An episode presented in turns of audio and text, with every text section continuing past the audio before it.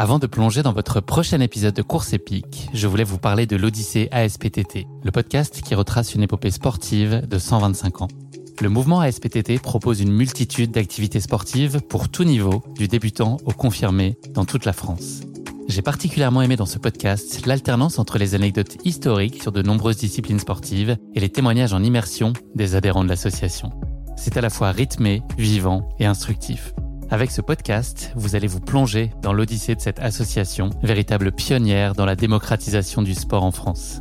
Et puis les quatre épisodes de l'odyssée ASPTT mettent en lumière ce qu'il y a de plus essentiel dans le sport selon moi. Les notions d'égalité, de solidarité, d'inclusion et d'accessibilité. Et dont la course à pied est d'ailleurs une très belle expression, vous êtes bien placé pour le savoir.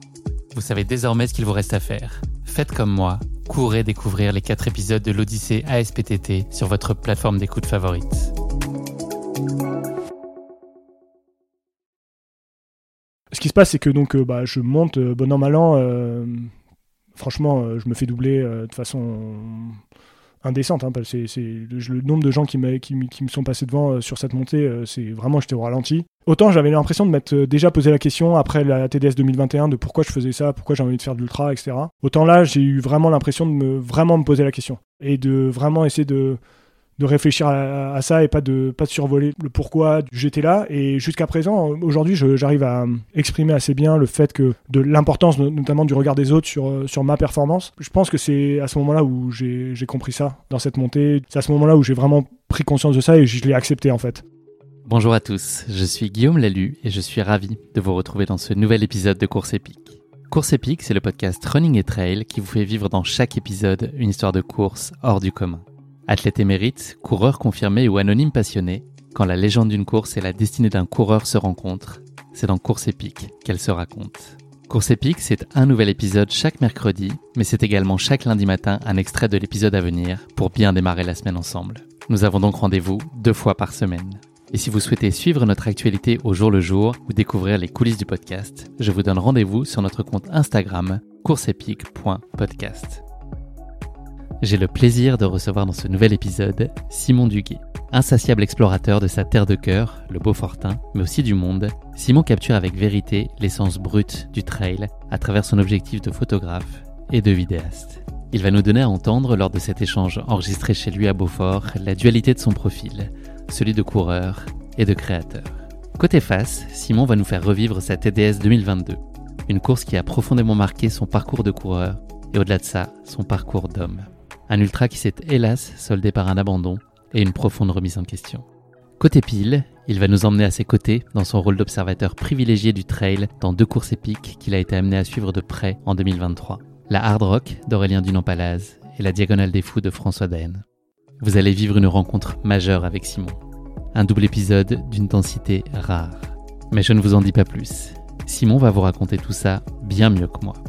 Bienvenue dans notre nouvel épisode de Course épique. Profondeur de champion.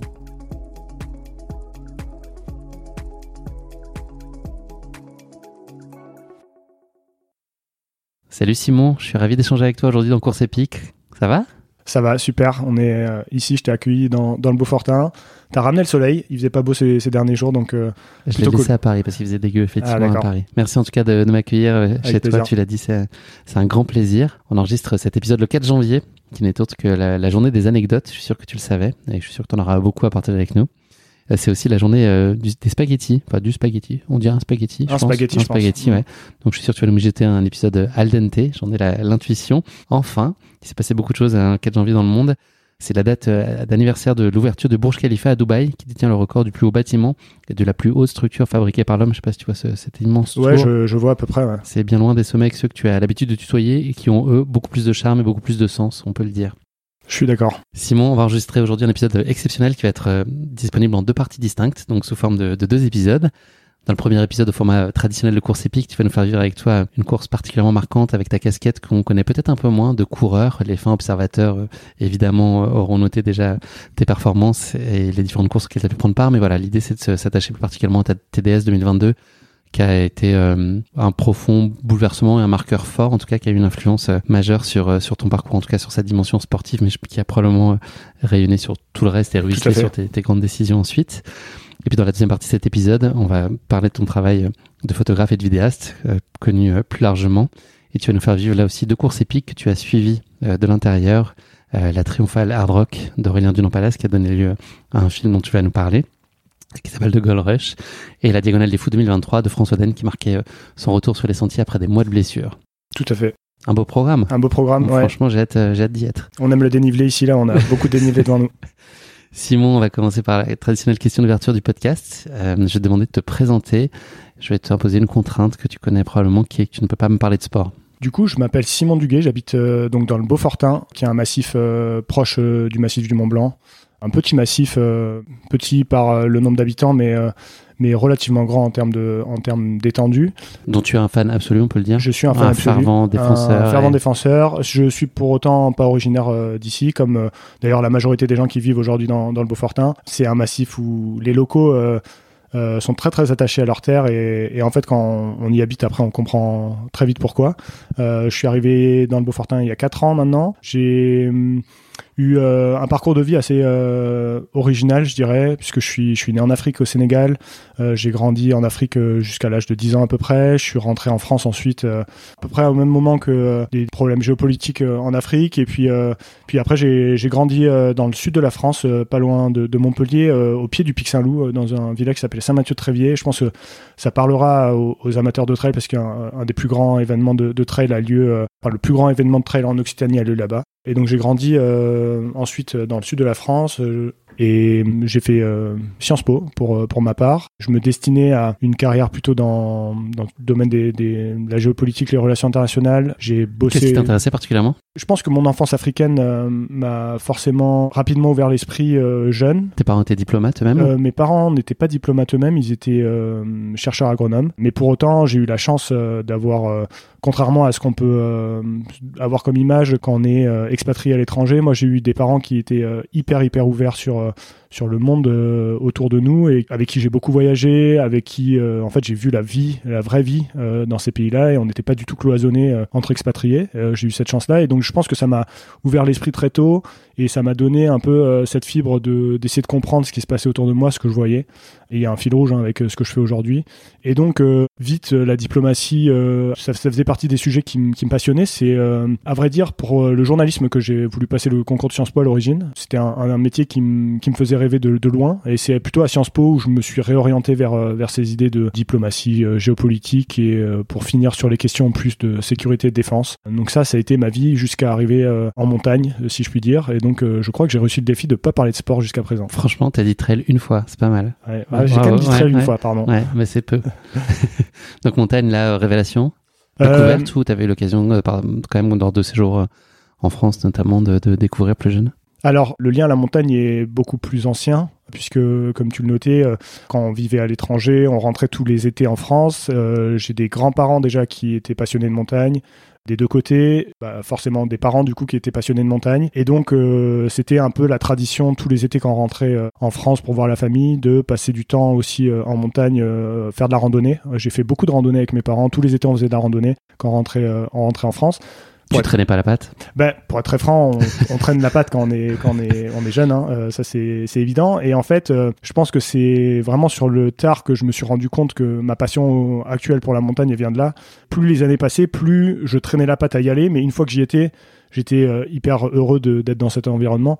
Ça, c'est vrai que c'est euh, sur le tard où je me suis aperçu euh, les premières fois où je me suis dit, mais en fait, j'ai envie d'aller en montagne tout seul, sans qu'on m'oblige à, y aller. Et c'est là où on prend conscience que quand même on a, on a le virus qui était là, qui était là depuis, depuis un moment et qu'on juste on le savait pas quoi ton rapport au sport dans les plus jeunes années Comment il a comment il s'est construit? Est-ce que tu as vécu dans un environnement et grandi dans un environnement qui était ouvert à ça Là, tu parlé de la randonnée. Est-ce que c'est la culture sportive était ancrée? J'ai des parents qui sont sportifs, qui ont toujours été sportifs, qui ont jamais fait du sport de manière euh, compétitive, je dirais, plus de manière euh, contemplative et, euh, et de bien-être aussi. Pour autant, moi, j'ai été dans ma famille, j'ai un donc je suis le dernier d'une fratrie de trois.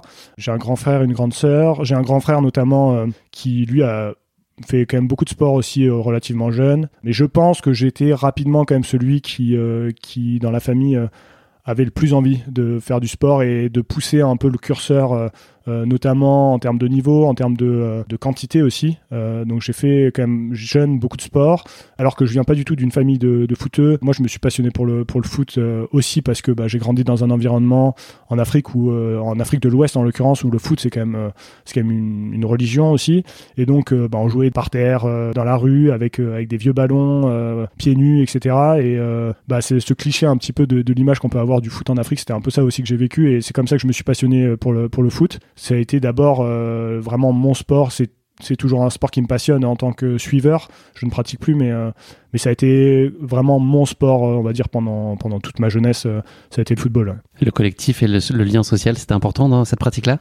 Ouais, ça a été même essentiel. Ça a été là où j'ai les, les amis que j'ai aujourd'hui. Il y en a une partie qui sont quand même aussi qui viennent de, là. Moi, j'ai souvent été capitaine de mes équipes aussi au foot euh, et j'ai adoré euh, cet aspect leadership euh, dans une équipe, dans un collectif, essayer d'amener les gens avec moi et ça, ça a été toujours quelque chose que j'ai beaucoup aimé. Et c'est marrant parce qu'aujourd'hui, je pratique euh, un sport, des sports euh, qui sont solitaires pour le coup. Et cette, euh, caractéristique-là est, venue beaucoup plus sur le tard. Ça me manque pas en fait de faire de sport collectif. Et même je trouve qu'aujourd'hui j'ai plus besoin de sport individuel que sport collectif. Par contre, je pense que ça m'a vraiment construit en tant qu'homme d'avoir toutes ces expériences de sport collectif dans ma jeunesse. Et tu le ressens là, le trail justement, enfin c'est un des sports outdoor que tu pratiques, tu le ressens comme profondément individuel? Alors, il y a de plus en plus de gens qui théorisent le fait que le, sport, le, trail, et notamment encore plus dans la dimension ultra trail, c'est pas vraiment un sport individuel dans le sens où bah, il y a quand même des assistances, il y a tout, il y a, beaucoup de gens qui, qui, gravitent autour de notre pratique, que ce soit la famille, euh, que ce soit les amis, que ce soit quand on est sportif de haut niveau, le, staff, etc. La solidarité sur les sentiers aussi, peut-être? Peut-être, peut-être. Je pense que ça se, ça se, débat. C'est une question qu'on peut débattre. En tout cas, c'est vrai qu'il y a un esprit de communauté que moi, en fait, je trouve pas si développé que ça en, France, en Europe. Quand on, découvre ce que c'est euh, aux États-Unis, on se rend compte qu'en fait, là-bas, le mot communauté, il a, il a un vrai sens et que finalement, en Europe, je pense qu'on est quand même encore loin de ça et c'est un sport qui est beaucoup plus mainstream donc euh, il y a moins cet aspect un peu contre-culture un peu euh, qui fait que il y a une vraie communauté, on se sent appartenir à un, groupe quand on fait du, trail ou de l'ultra trail. Je dirais qu'il y, y, a quand même effectivement, euh, il y a des choses qui nous rassemblent, ça c'est évident. Après, le fait est que tu peux interroger.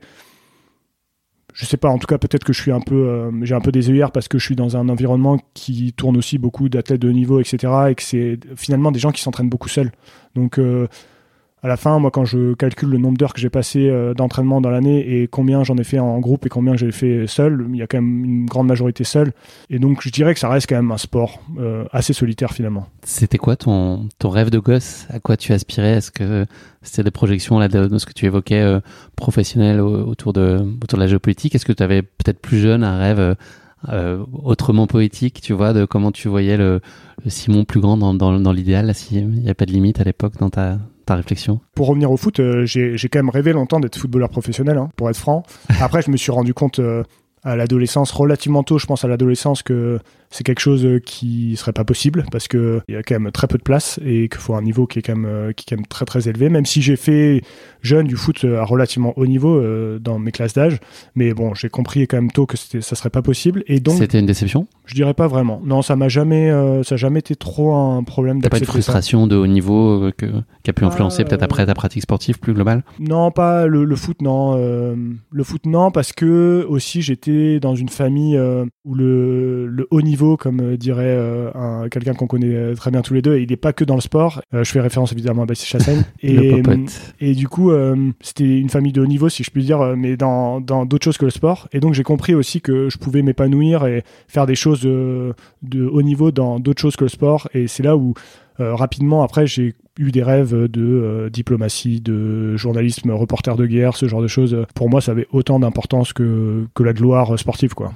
Je pose pas la question que je pensais te poser juste après, mais de ce que, de ce que j'entends là, sur le haut niveau, sur euh, cette idée un peu de, de, performance, de challenger, on sent euh, déjà très tôt en fait de l'exigence. Je pense qu'on retrouve beaucoup dans ton travail aujourd'hui. C'est tout de suite quelque chose qui a été fondateur pour toi. Est-ce que ça a toujours été euh, positif, tu vois, dans le sens cette exigence, elle peut être aussi parfois faire qu'on est insatisfait parce que c'est on n'est jamais assez bien ou jamais aussi haut que ce qu'on voudrait être. Toi, ça t'a construit aussi beaucoup dès, dès très jeune cette exigence-là? Je pense, même si j'étais quand même, je pense, de nature assez feignante, euh, de manière générale.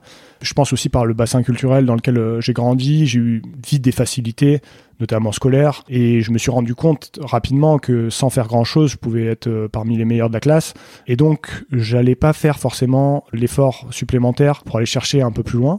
Au talent. ouais, c'est ça, c'est un peu ça. Attaque talent. mais mais je m'en suis voulu un peu ensuite parce que il y a eu un moment où ça suffit plus c'est arrivé concomitamment avec euh, une prise de conscience aussi. Euh, je suis, donc, comme je l'expliquais, le dernier de, de la famille.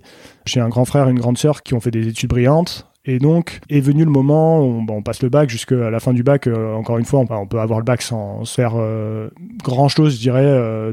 je pense que c'est d'autant plus vrai aujourd'hui. et quand est arrivé le moment de, bah, notamment passer le concours de Sciences Po, notamment Sciences Po Paris, qui se passe seulement juste après le bac, et que bah, là j'ai eu mes premiers échecs, je me suis rendu compte que en fait euh, j'aurais peut-être mieux fait d'être un peu moins feignant euh, par, le, par le passé et que ça me ramenait à la réalité. Pour faire le lien avec euh, cette famille de haut niveau, c'est que mon frère et ma sœur qui ont qui ont fait des études brillantes et qui, comme ils étaient plus âgés que moi, ils étaient déjà un peu avancés euh, là-dedans, euh, je les voyais réussir. Quelque part, je les admirais aussi. Quand moi, j'ai eu mes premiers échecs en sortant du bac, euh, ça a été quand même un, coup dur, je pense. Dans le sens où j'étais presque, je culpabilisais presque de pas suivre la lignée, quoi. Est-ce que tu as souvenir d'avoir eu des inspirations, des figures sportives qui t'ont aussi habité ou des référents ou des, voilà, des athlètes que tu as admirés, quelle que soit la discipline en étant plus jeune?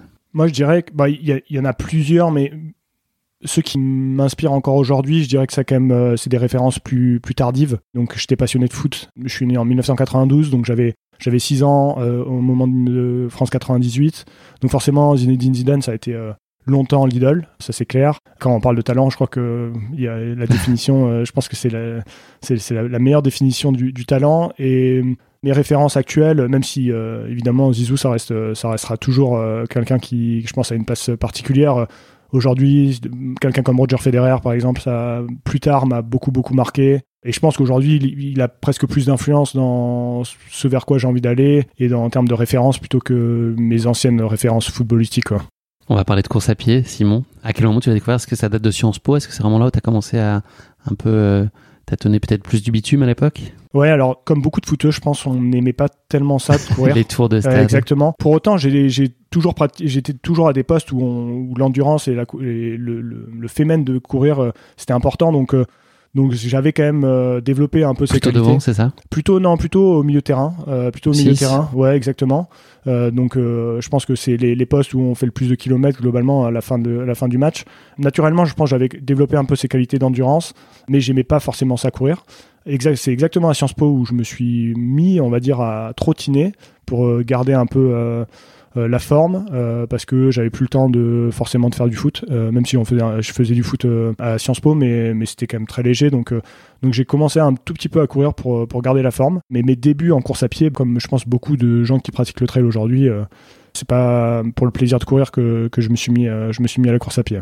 Est-ce que tu as le souvenir du moment où ton regard il a un peu changé où tu t'es dit OK là en fait c'est bien ou ça peut m'aider à, me construire, à prendre du plaisir Est-ce que ça vaut, enfin, ça vaut le coup que je m'y consacre un peu plus? Je dirais que. Hum, c'est une compétition qui a pu amener ça comme réflexion? Pas forcément, parce que je pense que j'ai commencé à courir un peu avant de me mettre mon premier dossard, qui a été un dossard en trail d'ailleurs. À l'initiative de mon frère, j'ai complété un relais qui faisait euh, sur l'Ultra Trail du Vercors. La date, ça devait être 2000, 2016, euh, je pense je suivais déjà un peu le trail déjà euh, avant ça en fait sans, pratiquer moi-même. Euh, mais je dirais que comme pas mal de choses dans ma vie j'ai je suis quand même de nature autodidacte. Du coup j'aime aller essayer les choses sans trop qu'on me les explique. Ça a été un peu ça avec la course à pied. Donc j'ai commencé à vouloir euh, courir et, en fait c'est plus le challenge de courir qui m'a intéressé que le fait même de courir. C'est plus qu'est-ce que j'étais capable de faire en courant. Et notamment à une période post-études où je voyais, je m'intéressais au trail de plus en plus, notamment via ce que faisait déjà François Den au début des années 2010, ce genre de choses. Et donc, euh, je réalisais bien qu'il y avait des choses euh, potentiellement incroyables à faire en courant. Et c'est un peu ça qui m'a, je me suis pris au jeu d'essayer de, voir ce que c'est, ce que je pouvais faire en courant. Et donc, j'ai commencé un peu à courir, mais rétrospectivement, euh, je me rends compte que c'était très peu en termes de distance, en termes de quantité, en termes de, de qualité. Mais, mais c'est un peu comme ça que, ça que ça a commencé. C'est plus le challenge de courir plutôt que la course à pied en elle-même qui m'a pris au départ. Et là, on parle de, de motivation intrinsèque, de courir, de la course. Est-ce qu'il y a aussi cette notion d'environnement et d'évoluer dans tes décors auxquels tu t'es euh, beaucoup attaché aussi, euh, comme la montagne? Ça aussi, j'imagine, beaucoup beaucoup joué et créé cette, bah, cette passion pour la course à pied et le trail plus particulièrement tout à fait, en fait, et c'est là où la bascule s'est faite entre le challenge de courir et le plaisir de courir. Parce que euh, je me suis aperçu qu'en fait, euh, quand j'ai eu cette opportunité justement via mon frère de, participer à ce trail-là, je me suis dit bon, je faut peut-être quand même que je cours un peu sur des sentiers euh, pour voir ce que ça donne. Bah, j'avais un terrain de jeu à un moment à côté de chez mes parents dans le sud de la France, là, le Pic Saint-Loup, qui était un terrain de jeu parfait pour ça. Et donc j'ai commencé à courir sur des sentiers et là je me suis aperçu que le profil, le fait de, monter, de descendre, euh, la variété des sentiers, etc., c'était vraiment quelque chose qui me paraissait beaucoup plus ludique. Et j'ai rapidement compris que en fait, euh, je prenais du plaisir sur euh, ce type de course à pied, là où courir sur du bitume, c'était plus par, par défi. Et j'ai compris en fait à ce moment-là qu'on pouvait prendre du plaisir à courir. Comment est-ce que tu qualifierais toi ton approche de, la compétition? Est-ce que c'est une indispensable perspective pour trouver la motivation au quotidien? Est-ce que c'est un peu ton phare dans la nuit le matin tôt qu'on faut y aller et qu'on n'a pas envie? Est-ce que c'est plus euh, une quête personnelle de dépassement de soi? Est-ce qu'il y a un sujet par rapport euh, à l'autre? Il y a un sujet par rapport à l'autre, je pense que c'est évident et je pense qu'on y reviendra, de prouver des choses. En fait, euh, je pense que depuis un peu ces, ces premiers échecs dont, dont je parlais en sortant du lycée, j'ai beaucoup été dans prouver aux autres, euh, prouver aux autres parce que parce que j'avais besoin de prouver d'abord qu'en fait j'étais pas le, mouton noir euh, dans la famille. Donc euh, quand j'ai réussi le concours de Sciences Po, bah ça a été une ça a été une délivrance. et puis après j'ai je pense beaucoup attaché de l'importance au regard des autres sur ce que je faisais, sur mon travail, sur la personne que j'étais. Et le sport, comme j'y mettais quand même beaucoup d'importance et c'était c'était quelque chose qui, m'intéressait, qui était important pour moi dans mon équilibre. Ça a clairement été euh, la même chose. Je pense que j'ai longtemps, et euh, c'est sans doute toujours le cas, hein, mais euh, attaché de l'importance à ce que les autres percevaient de moi en tant que sportif. Et donc la compétition, c'est aussi pour ça que j'ai un rapport un peu difficile à la compétition, c'est que la compétition, c'était d'abord je pense, euh, pour prouver aux autres euh, ce dont j'étais capable, plus que pour me prouver à moi-même ou plus que pour me dépasser ou ce genre de choses. Euh, je me demande un peu d'ailleurs aujourd'hui si j'ai toujours ce rapport-là ou pas, après, après des choses dont on va parler, mais, mais en tout cas, longtemps ça a été ça. Tu as une approche qui semble être très rationnelle dans ta pratique, tu es très attentif à, la data notamment. Est-ce que tu as aussi un côté très instinctif dans ta course à pied? Est-ce que tu peux gérer des choses un peu au feeling, qui sont pas forcément des choses que tu avais prévues au plan, etc. Ou est-ce que tu es quand même quelqu'un qui est hyper structuré? Quand tu pars sur une course, tu as une stratégie hyper définie, tu vas t'y tenir, tu vas regarder ta montre euh, régulièrement, tu vas faire le plan de nutrition que tu avais en tête ou est-ce que tu t'accordes des coups de folie? Alors c'est marrant parce que euh, je suis effectivement un grand grand fan de data. J'adore les chiffres et en tout cas ces chiffres-là, je les adore. Je les regarde, je les analyse, etc. Et par ailleurs, sur le reste, je suis vraiment le, contraire. J'ai beau me faire des plans sur, notamment sur des courses, comme comme tu l'évoquais, euh, me dire ok, là je me tiens à ce plan-là, je pense que c'est la bonne stratégie. Je vais jamais la tenir pendant un tout petit moment, j'ai été suivi euh, sur l'entraînement et donc j'avais un entraînement cadré. Ça fonctionnait, euh, objectivement ça fonctionnait. Je suis devenu un meilleur athlète comme ça, mais mais aujourd'hui c'est plus le cas et parce que euh, je me rends compte que c'est très compliqué aussi pour moi. De, en fait, c'est un peu le matin, je me lève et je me dis aujourd'hui, est-ce que j'ai envie de faire ça ou j'ai envie de faire ça? Et c'est un peu comme ça que, que je gère. Donc, euh, ouais, je suis pas très de contradiction comme tout le monde, je pense. et de ce point de vue-là, c'est, c'est évident. T'as quel visage en course là Si je croise euh, Simon Duguay, alors ce sera pas possible sur les sentiers parce que je serai bien loin derrière, mais admettons que je te croise. Est-ce que t'es, euh, c'est évidemment variable, je pense, selon les, les, les instants de la course, mais est-ce que t'es plutôt quelqu'un qui est très concentré et engagé pleinement, psychologiquement, physiquement dans ce que tu vis? Est-ce que t'es ouvert à l'autre, tu peux, on peut te surprendre à, déconner, à discuter, ou, tu es vraiment euh, complètement investi et concentré sur ce que tu dois livrer Je dirais que je suis plutôt quand même sérieux, vraiment impliqué dans ce que je suis en train de faire. Si je prends le départ d'une course, je considère que je suis là pour, euh, pour essayer de donner le meilleur de moi-même. En fait, c'est pour ça aussi que dans ma vie, j'ai pris assez peu le départ de course finalement, contrairement à d'autres qui peuvent enchaîner les, courses, parce que je, la course, c'est pas forcément euh, un moyen de juste rigoler, prendre du plaisir. C'est me prouver des choses, encore une fois, et et en prouver aux autres. Et donc, quand je suis au départ d'une course, c'est avant tout euh, pour faire le, le, job, quoi, entre guillemets. Je sais pas si finalement je prends tant de plaisir que ça en, en compétition aussi pour ça, parce que, parce que j'y vais avec, euh, avec ces, avec ces ambitions-là, d'essayer de faire euh, le mieux possible. Et c'est pas forcément le chemin le plus intéressant finalement pour toi, c'est plus la, la destination. C'est ce que le juge de paix sera le chrono ou le classement dira. Ouais, je pense. Je pense que j'attache sans doute trop et c'est quelque chose sur lequel j'ai envie d'essayer de travailler. Et c'est aussi ce pourquoi c'est notamment cette année et demie là qui vient de se passer, j'ai pas mis de dossard. Euh, c'est parce que je me suis rendu compte que j'attachais énormément d'importance aux résultats et que en fait euh, c'est toujours déceptif quand on s'intéresse qu'aux résultats parce que parce que le résultat est jamais à la hauteur. Enfin, à part gagner l'UTMB, euh, objectivement, ce qui n'arrivera jamais. T'as un, voisin ici là qui a même deux d'ailleurs qui sont qui restent pas mal ouais, de place. Ouais. Mais, mais, voilà, typiquement ça aussi c'est un autre sujet. Mais euh, quand on s'intéresse qu'aux résultats et qu'on a mon niveau, bah en fait on est, on, peut toujours remettre en question ce qu'on a fait. Donc euh, donc on n'est jamais pleinement satisfait. Donc en fait ça peut même te faire sortir très tôt des courses, non Peut-être si t'es déjà euh, pas du tout dans les temps que t'avais imaginé. Est-ce que t'as as déjà course perdue et tu ah, Tout à fait. Alors ça c'est là tu mets le doigt sur quelque chose qui m'est arrivé de très nombreuses fois, c'est qu'en fait on part avec des ambitions, on sait je suis assez lucide pour savoir que je vais pas gagner la course. Par contre, euh, j'ai quand même des ambitions de chronométrique ou de place. Et dès qu'on sort un peu de ce schéma-là, bah, tout de suite, on perd ses moyens. Et à partir de là, euh, mentalement, ça devient très difficile, euh, notamment sur des courses d'ultra où, où la place du mental est évidemment essentielle. Donc, c'est pour ça que j'ai envie de revenir à la compétition, mais en essayant de travailler sur ce mindset parce qu'objectivement, sinon ça me, ça me réussira jamais. Je vais parler d'un thème sur lequel on va beaucoup euh, développer plus tard. Je trouve que c'est le bon moment pour le mettre sur la table. C'est la notion d'ultra, d'apprendre dans son acception, je pense, euh, assez large, qui est oui, l'ultra trail, mais au-delà de ça, euh, l'ultra performance, enfin voilà, l'ultra sous toutes ses formes. Pour toi, c'est c'est le format ou la chose iconique absolue, la chose la plus pure dans la, le dépassement de soi?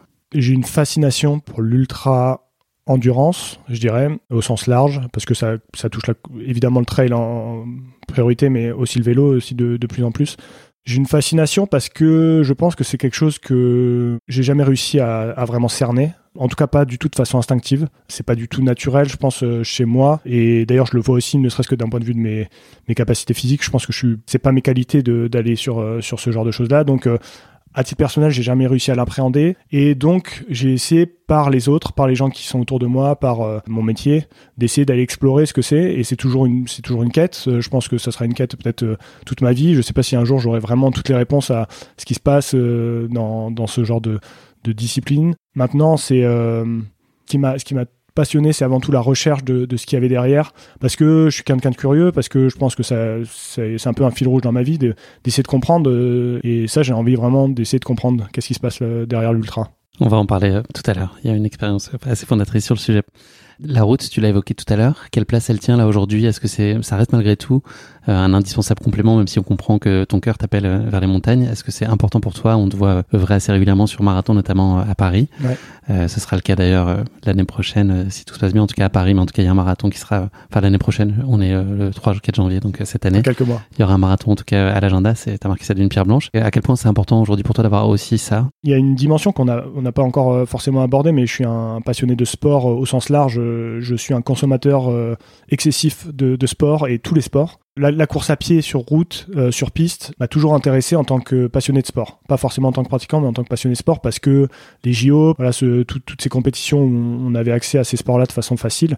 J'ai toujours été fasciné par les, coureurs africains, euh, euh, Guy Selassie, euh, toutes ces personnes-là. Et donc, donc je me suis toujours intéressé à la course à pied sur route. Par contre, je dois admettre que j'étais un peu, j'avais un peu cette tendance du trailer parfois à dénigrer un peu dès que ça touchait au bitume, dès que c'était un peu trop plat. J'ai compris euh, finalement que c'était quelque chose euh, en fait qu'on pouvait déjà prendre du plaisir à courir sur route, euh, ce qui a été longtemps compliqué pour moi compte tenu aussi de mon de comment je me suis mis à la course à pied comme je le racontais tout à l'heure autour du trail et que c'est là où j'ai commencé à prendre du plaisir. Par contre, j'ai sur le tard plus tard compris qu'on pouvait prendre du plaisir sur sur la route et en fait, j'ai aussi toujours dans le même processus c'était quelque chose que j'avais envie de comprendre et comment ça marchait, comment ça fonctionnait. Et euh, c'est pour ça que j'ai essayé de l'appliquer à moi-même et à tenter l'expérience. Étant passionné quand même plutôt par les longues distances, c'est sur marathon que j'ai eu mes uniques expériences en 2022 mon premier marathon à Paris, puis l'année dernière en 2023. 2h40 la première fois, c'est ça 2h40, 15 secondes la première fois, et la deuxième fois 2h34, 42, euh, si je dis pas de bêtises.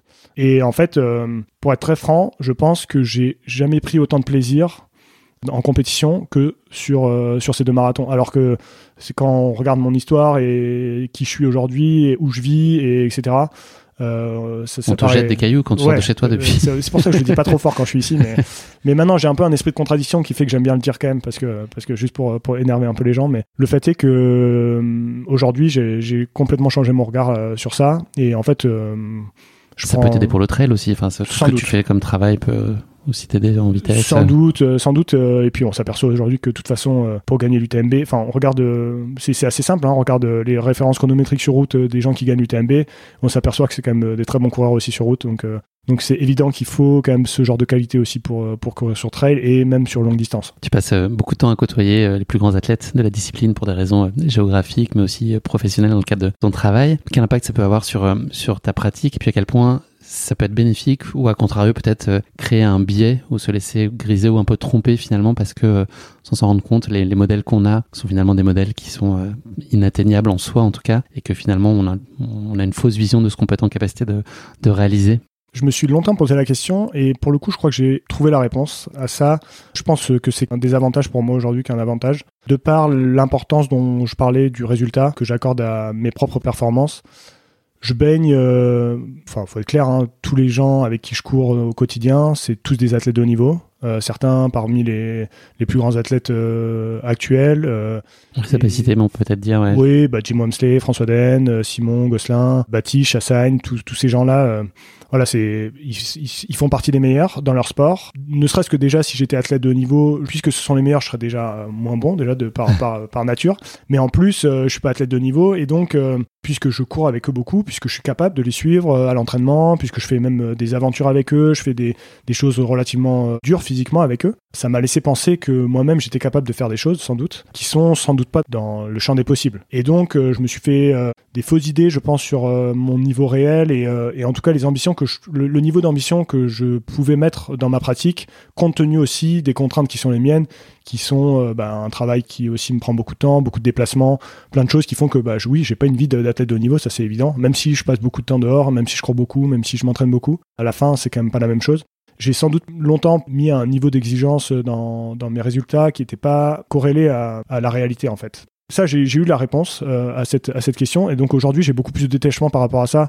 Donc euh, j'en suis conscient et, et, je le vis beaucoup mieux. Mais c'est vrai que pendant longtemps, ça a été, je pense, plus un frein que quelque chose de bénéfique. La dimension performance, là on l'a compris, elle est très centrale dans ton approche. À quel point ça te procure du plaisir, une sortie euh, un dimanche matin là, sous, le, sous le soleil ou sous la pluie, sur lequel il n'y a pas forcément, pas forcément une grosse séance de prépa ou qui est corrélée à un objectif? Est-ce que c'est un moment d'accomplissement pour toi aussi beaucoup? Ça l'est devenu de plus en plus en fait, et aujourd'hui ça l'est vraiment. Là tu vois quand tu arrives ici à Beaufort, tu vois il y a plein de sommets autour de la maison. Moi ne serait-ce que aller faire un sommet comme ça, euh, juste euh, pour le plaisir en fait, juste aller courir sans euh, de réels objectifs. Aujourd'hui c'est devenu un vrai plaisir et, je trouve un, vrai épanouissement à juste être dehors et, accomplir des choses qui peuvent paraître banales mais qui en fait j'ai besoin quand même d'un accomplissement, je pense, dans, dans, tout ce que je fais, un peu, même si c'est des choses un peu banales, c'est de faire un sommet, c'est de faire 20 km, c'est de, enfin voilà, j'ai besoin de me raccrocher souvent à des choses. Par contre, ça peut être des choses un peu banales comme ça et ça peut suffire à me procurer du plaisir aujourd'hui. On a beaucoup parlé de trail euh, par ma faute là jusqu'à maintenant, mais euh, c'est pas l'unique euh, composante de ta pratique sportive. Il y a le vélo aussi, beaucoup, tu croises pas mal. Il y a aussi le ski de rando, je pense, ou ski alpi que tu, que tu pratiques beaucoup. Quelle, quelle place, quel intérêt, comment tu les situes peut-être par rapport à ton, ton intérêt pour la course à pied? Je vais peut-être d'abord parler du, du, ski, parce que le, le, même si le vélo a plus de place aujourd'hui dans ma, ma, pratique sportive, mais le ski, en fait, c'est quelque chose, en tout cas le ski de rando, c'est vraiment quelque chose que j'ai découvert en arrivant dans le Beaufortin et que j'ai commencé à pratiquer un peu plus régulièrement. Même si je suis pas le plus grand pratiquant euh, de ski, malgré le fait que j'habite au paradis du ski de randonnée hein, et du ski alpinisme. Et c'est ça m'étonne que t'aies pas dit paradis tout court. Oui, tout à fait. J'aurais pu dire paradis tout court, mais en l'occurrence, je voulais être précis sur euh, sur le ski le ski alpi. Autant il y peut avoir débat sur sur d'autres choses, autant sur le, ski alpinisme, c'est dur de débattre là-dessus. Je pense euh, sur le, paradis du ski alpinisme, c'est clairement le Beaufortin. En fait, euh, oui, je suis pas le plus grand pratiquant parce qu'il y a des contraintes, euh, il y a plein de contraintes qui font que ne serait-ce que déjà moi pour aller skier, il faut que je monte à Arèche, donc euh, ne serait-ce que ça fait que au final c'est des petites contraintes comme ça qui font que dans mon agenda parfois je préfère aller courir qu'aller skier. Mais mais ça reste quand même un sport que j'ai découvert ici et j'ai pris beaucoup de plaisir en fait à à faire du sport différemment en fonction des saisons. C'est quelque chose que je connaissais pas avant ça. Quand on habite euh, n'importe où en France, à part en, montagne, en fait, on, peut courir toute l'année, c'est pas un problème. Moi, je suis arrivé ici, euh, je, crois que le premier hiver, c'était un hiver où on était encore plus ou moins confiné.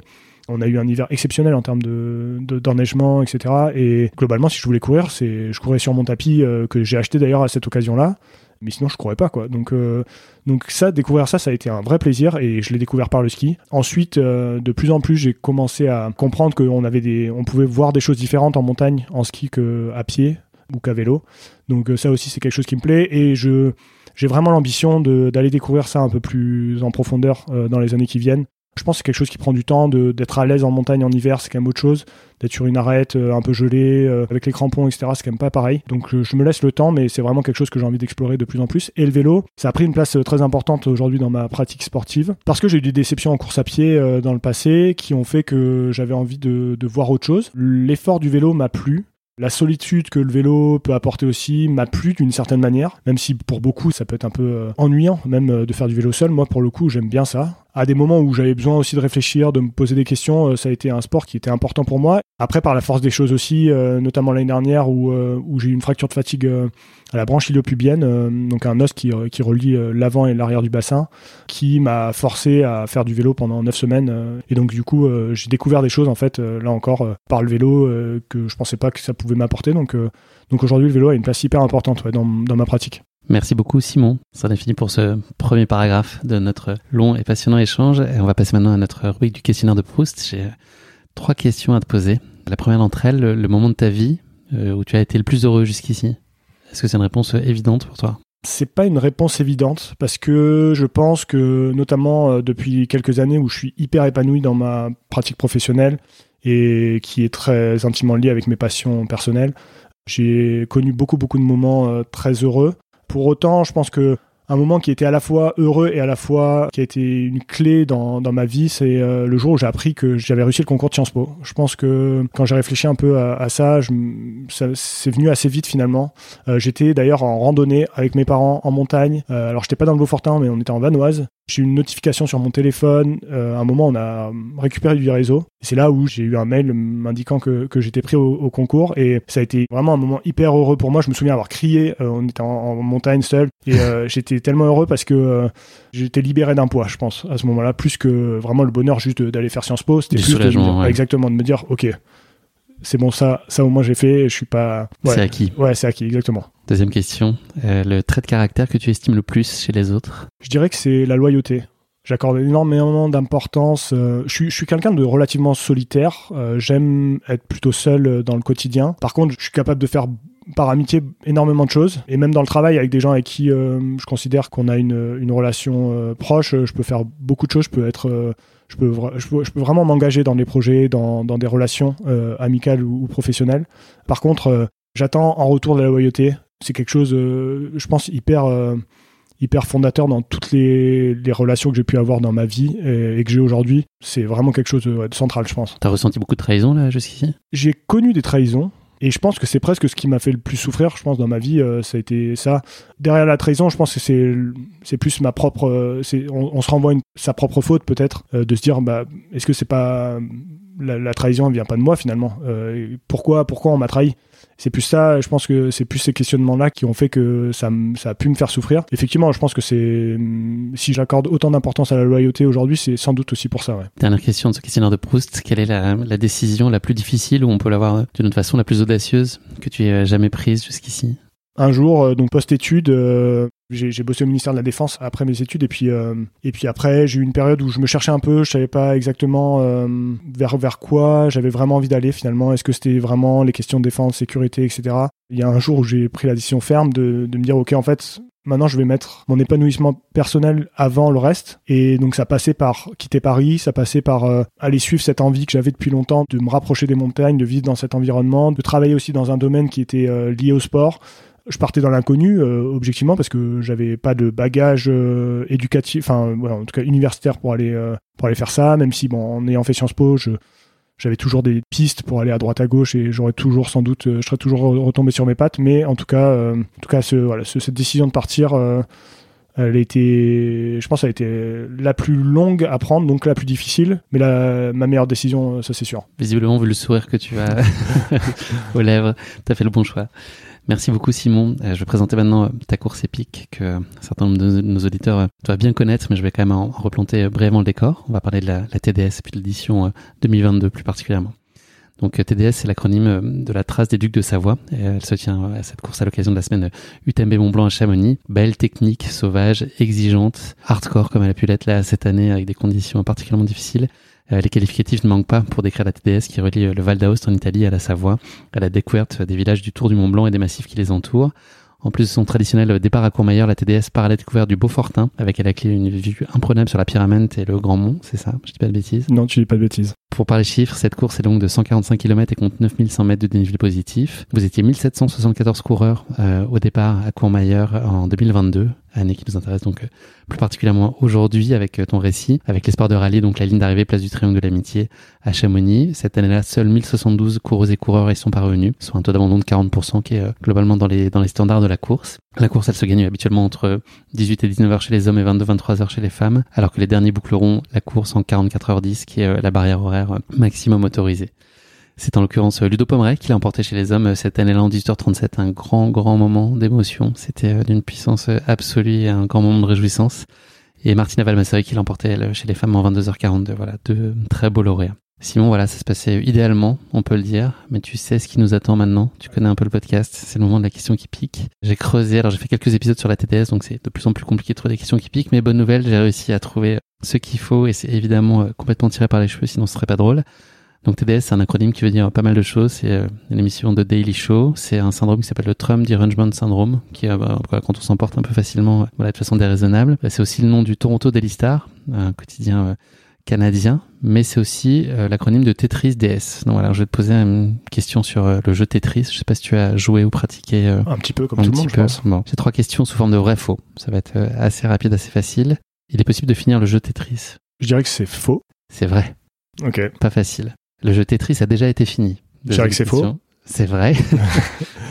Et le premier à l'avoir fini est un ado de 13 ans. Alors ça, je pense que c'est vrai. Et c'est vrai, effectivement. C'est une bonne réponse, Simon. Euh, c'est tout récent, c'est pour ça que je t'en parle. C'est un joueur euh, pro de 13 ans qui a réussi à jouer Tetris jusqu'à ce que le jeu plante. Un, exploit qui avait jamais été réalisé par un humain euh, depuis la sortie du jeu en, 1989. On parlait de l'IA tout à l'heure là en, préambule. même si c'est vendu par millions, donc aucun joueur n'était parvenu à terminer le, jeu jusqu'ici. En tout cas, personne n'avait pu le prouver jusqu'à maintenant. Mais 34 ans après, donc la sortie du jeu, un ado est, parvenu à vaincre la machine. Donc Willis Gibson, c'est son nom. Il était déjà très actif, il faisait pas mal de, de et, et de tournois. Et donc le 21 décembre dernier, tu vois, pendant que nous on préparait euh, tranquillement notre réveillon, qu'on bouclait nos derniers sujets de l'année, lui euh, il diffusait sa partie, puis il a tenté de battre le record du monde. Il a réussi à faire planter Tetris. Donc le principe c'est toutes les 10 lignes, euh, ça s'accélère jusqu'au niveau 29 et puis au niveau 29 ça bouge plus et donc là ça va à 200 à l'heure. Et lui il a réussi à aller au 157e niveau avec après 1511 lignes et donc là il a bloqué le jeu et le code a plus réussi à délivrer en fait la suite du truc. Donc on peut on considère qu'il a officiellement fini Tetris. Et voilà, seul une avait réussi à le faire avant lui jusqu'à maintenant. Impressionnant, impressionnant, et ça, ça prouve que quand même euh, l'être humain a encore que des, des belles cartes à jouer. C'est ça. Merci beaucoup euh, Simon. Pas facile. On va passer maintenant à ta course ébrique, euh, c'est de circonstances, pour Tetris, la TDS 2022. Est-ce que tu peux nous raconter bah, ton, ton lien et, ton affect par rapport à, à, cette course-là, la TDS Tu as participé pour la première fois l'année précédente, en 2021. Ça a toujours été une évidence pour toi qu'elle allait trouver un moment une place dans ta vie, cette course? Alors non, non, parce que évidemment, comme euh, beaucoup de trailers, euh, l'UTMB a toujours euh, été quand même moteur dans dans ma passion pour le trail parce que c'est la course la plus médiatisée, celle qu'on regarde, celle que comme je l'expliquais, moi je me suis plus que Kylian, moi ça a été François Daen qui m'a beaucoup marqué au début quand j'ai suivi le, trail et l'ultra, sans doute mon côté un peu franchouillard et, chauvin qui, qui, faisait ça, mais et c'est les exploits sur l'UTMB, de ces exploits sur l'UTMB qui m'ont marqué d'abord. Donc la TDS, pas tout de suite. Mon intérêt surtout pour la TDS est arrivé au moment où ils ont changé le parcours en 2019. Pour la première fois, ils changent le parcours et pour la première fois, la course passe à Beaufort. Donc si la course passait dans le Beaufortin par le passé, c'était assez bref. Désormais, sur le nouveau parcours, c'est une partie qui est beaucoup plus importante et euh, en termes de distance, de dénivelé et d'importance tout, court dans la, course. Donc euh, c'est vraiment à partir de là où moi je me suis euh, donc j'habitais pas à Beaufort encore à l'époque hein, quand ils ont changé le parcours et par contre j'ai eu un intérêt particulier pour cette course quand moi j'ai commencé à, m'installer dans, dans, le Beaufortin en me disant bah tiens j'ai quand même une des courses de l'UTMB qui passe chez moi littéralement dans ma rue donc C'est comme ça que la TDS a vraiment pris une place à part parmi les courses de, de l'UTMB. Ensuite, le fait est que la TDS a été un petit peu mis de côté, en tout cas un peu à part des trois autres courses majeures parce qu'elle fait pas partie du, de l'UTMB World Series, c'est pas une finale de l'UTMB World Series, donc donc elle a eu, aussi ce, caractère un petit peu euh, alternatif. Exactement. Et ça me plaisait, ça me plaisait bien. Ça me plaisait bien. Euh, il y avait une dimension aussi qu'il faut pas négliger, c'est le fait que c'est une course qui se déroule en début de semaine, contrairement aux autres courses qui sont plutôt en fin de semaine. On peut bien bosser après. Exactement, exactement. Donc on peut, on peut tout faire. On peut tout faire. On peut potentiellement la courir et euh, travailler derrière. ça c'était aussi une caractéristique assez importante. Et c'est un peu comme ça que la TDS est, euh, est apparue. Euh, voilà, 2020, 2021, euh, j'ai eu très vite envie de, de la courir. T'as abandonné donc sur cette première édition au kilomètre 90, je crois, sur avis médical. Ouais. Est-ce que tu peux nous dire comment tu as globalement vécu la course et puis quel enseignement t'en as tiré? Qu'est-ce que tu as mis en plus dans ton, petit bagage de connaissances au sortir de, de cet abandon-là? 2021, j'arrive sur la course assez fort physiquement, je pense, par rapport à mon niveau. J'étais quand même bien prêt, je pense, et je me sentais en forme. C'était une découverte. J'avais euh, l'année d'avant abandonné sur un ultra déjà sur l'échappée belle. C'était l'année Covid où euh, c'est une des seules courses qui avait eu lieu, euh, l'échappée belle, et j'avais abandonné cette course-là. Mais j'avais vu que j'avais quand même potentiellement, en tout cas, je sentais que j'avais des capacités pour finir ce genre de course. Je l'ai préparé très sérieusement, je pense, relativement sérieusement en tout cas. J'étais quand même assez en forme au départ à Courmayeur en 2021. C'est une année particulière aussi parce que c'est une année où il y a eu ce drame euh, au passeur de Pralognan, un des concurrents euh, qui chute et euh, qui décède. Et donc moi j'ai eu la chance de passer avant que ça arrive. Donc la course se passait plutôt bien, hein, objectivement. Je me souviens d'avoir fait une bonne partie de la course avec Pierre Gapillan. je sais pas s'il écoutera ce podcast, mais qui m'avait quand même pas mal tiré. Et cette année-là, je crois qu'il fait, il finit dans les, dans les 15 dans les 15 premiers, Pierre. On est ensemble jusqu'au passeur de Pralognan, justement. Et ça se passe quand même plutôt bien. Ça se dérègle un petit peu à partir de justement cette partie dans le Beaufortin. Donc en fait, à l'époque, on partait à 15 heures. Donc euh, on arrive dans cette partie-là de nuit. C'est quand même frais, comme toujours euh, en fin d'été euh, dans ces régions-là. J'ai une première alerte au niveau du cornet de Roseland. Je sens que j'ai commencé à avoir des douleurs au niveau de la poitrine, mais je ne saurais pas trop bien définir. Je vois les gens qui me ravitaillent, mes, mes deux copains qui me ravitaillent au, cornet de Roseland, Valentin et, Jordan qui étaient là, juste pour m'encourager parce que le, ravitaillement n'est pas autorisé à, ce ravitaillement-là, mais ils me disent ouais peut-être desserre ton sac, peut-être ton sac est trop serré. Et sur les 15 km suivants, euh, cette douleur s'intensifie, s'intensifie, s'intensifie, jusqu'à euh, que j'ai un peu une forme de décharge au niveau du, cœur euh, juste après le ravitaillement de la gîte.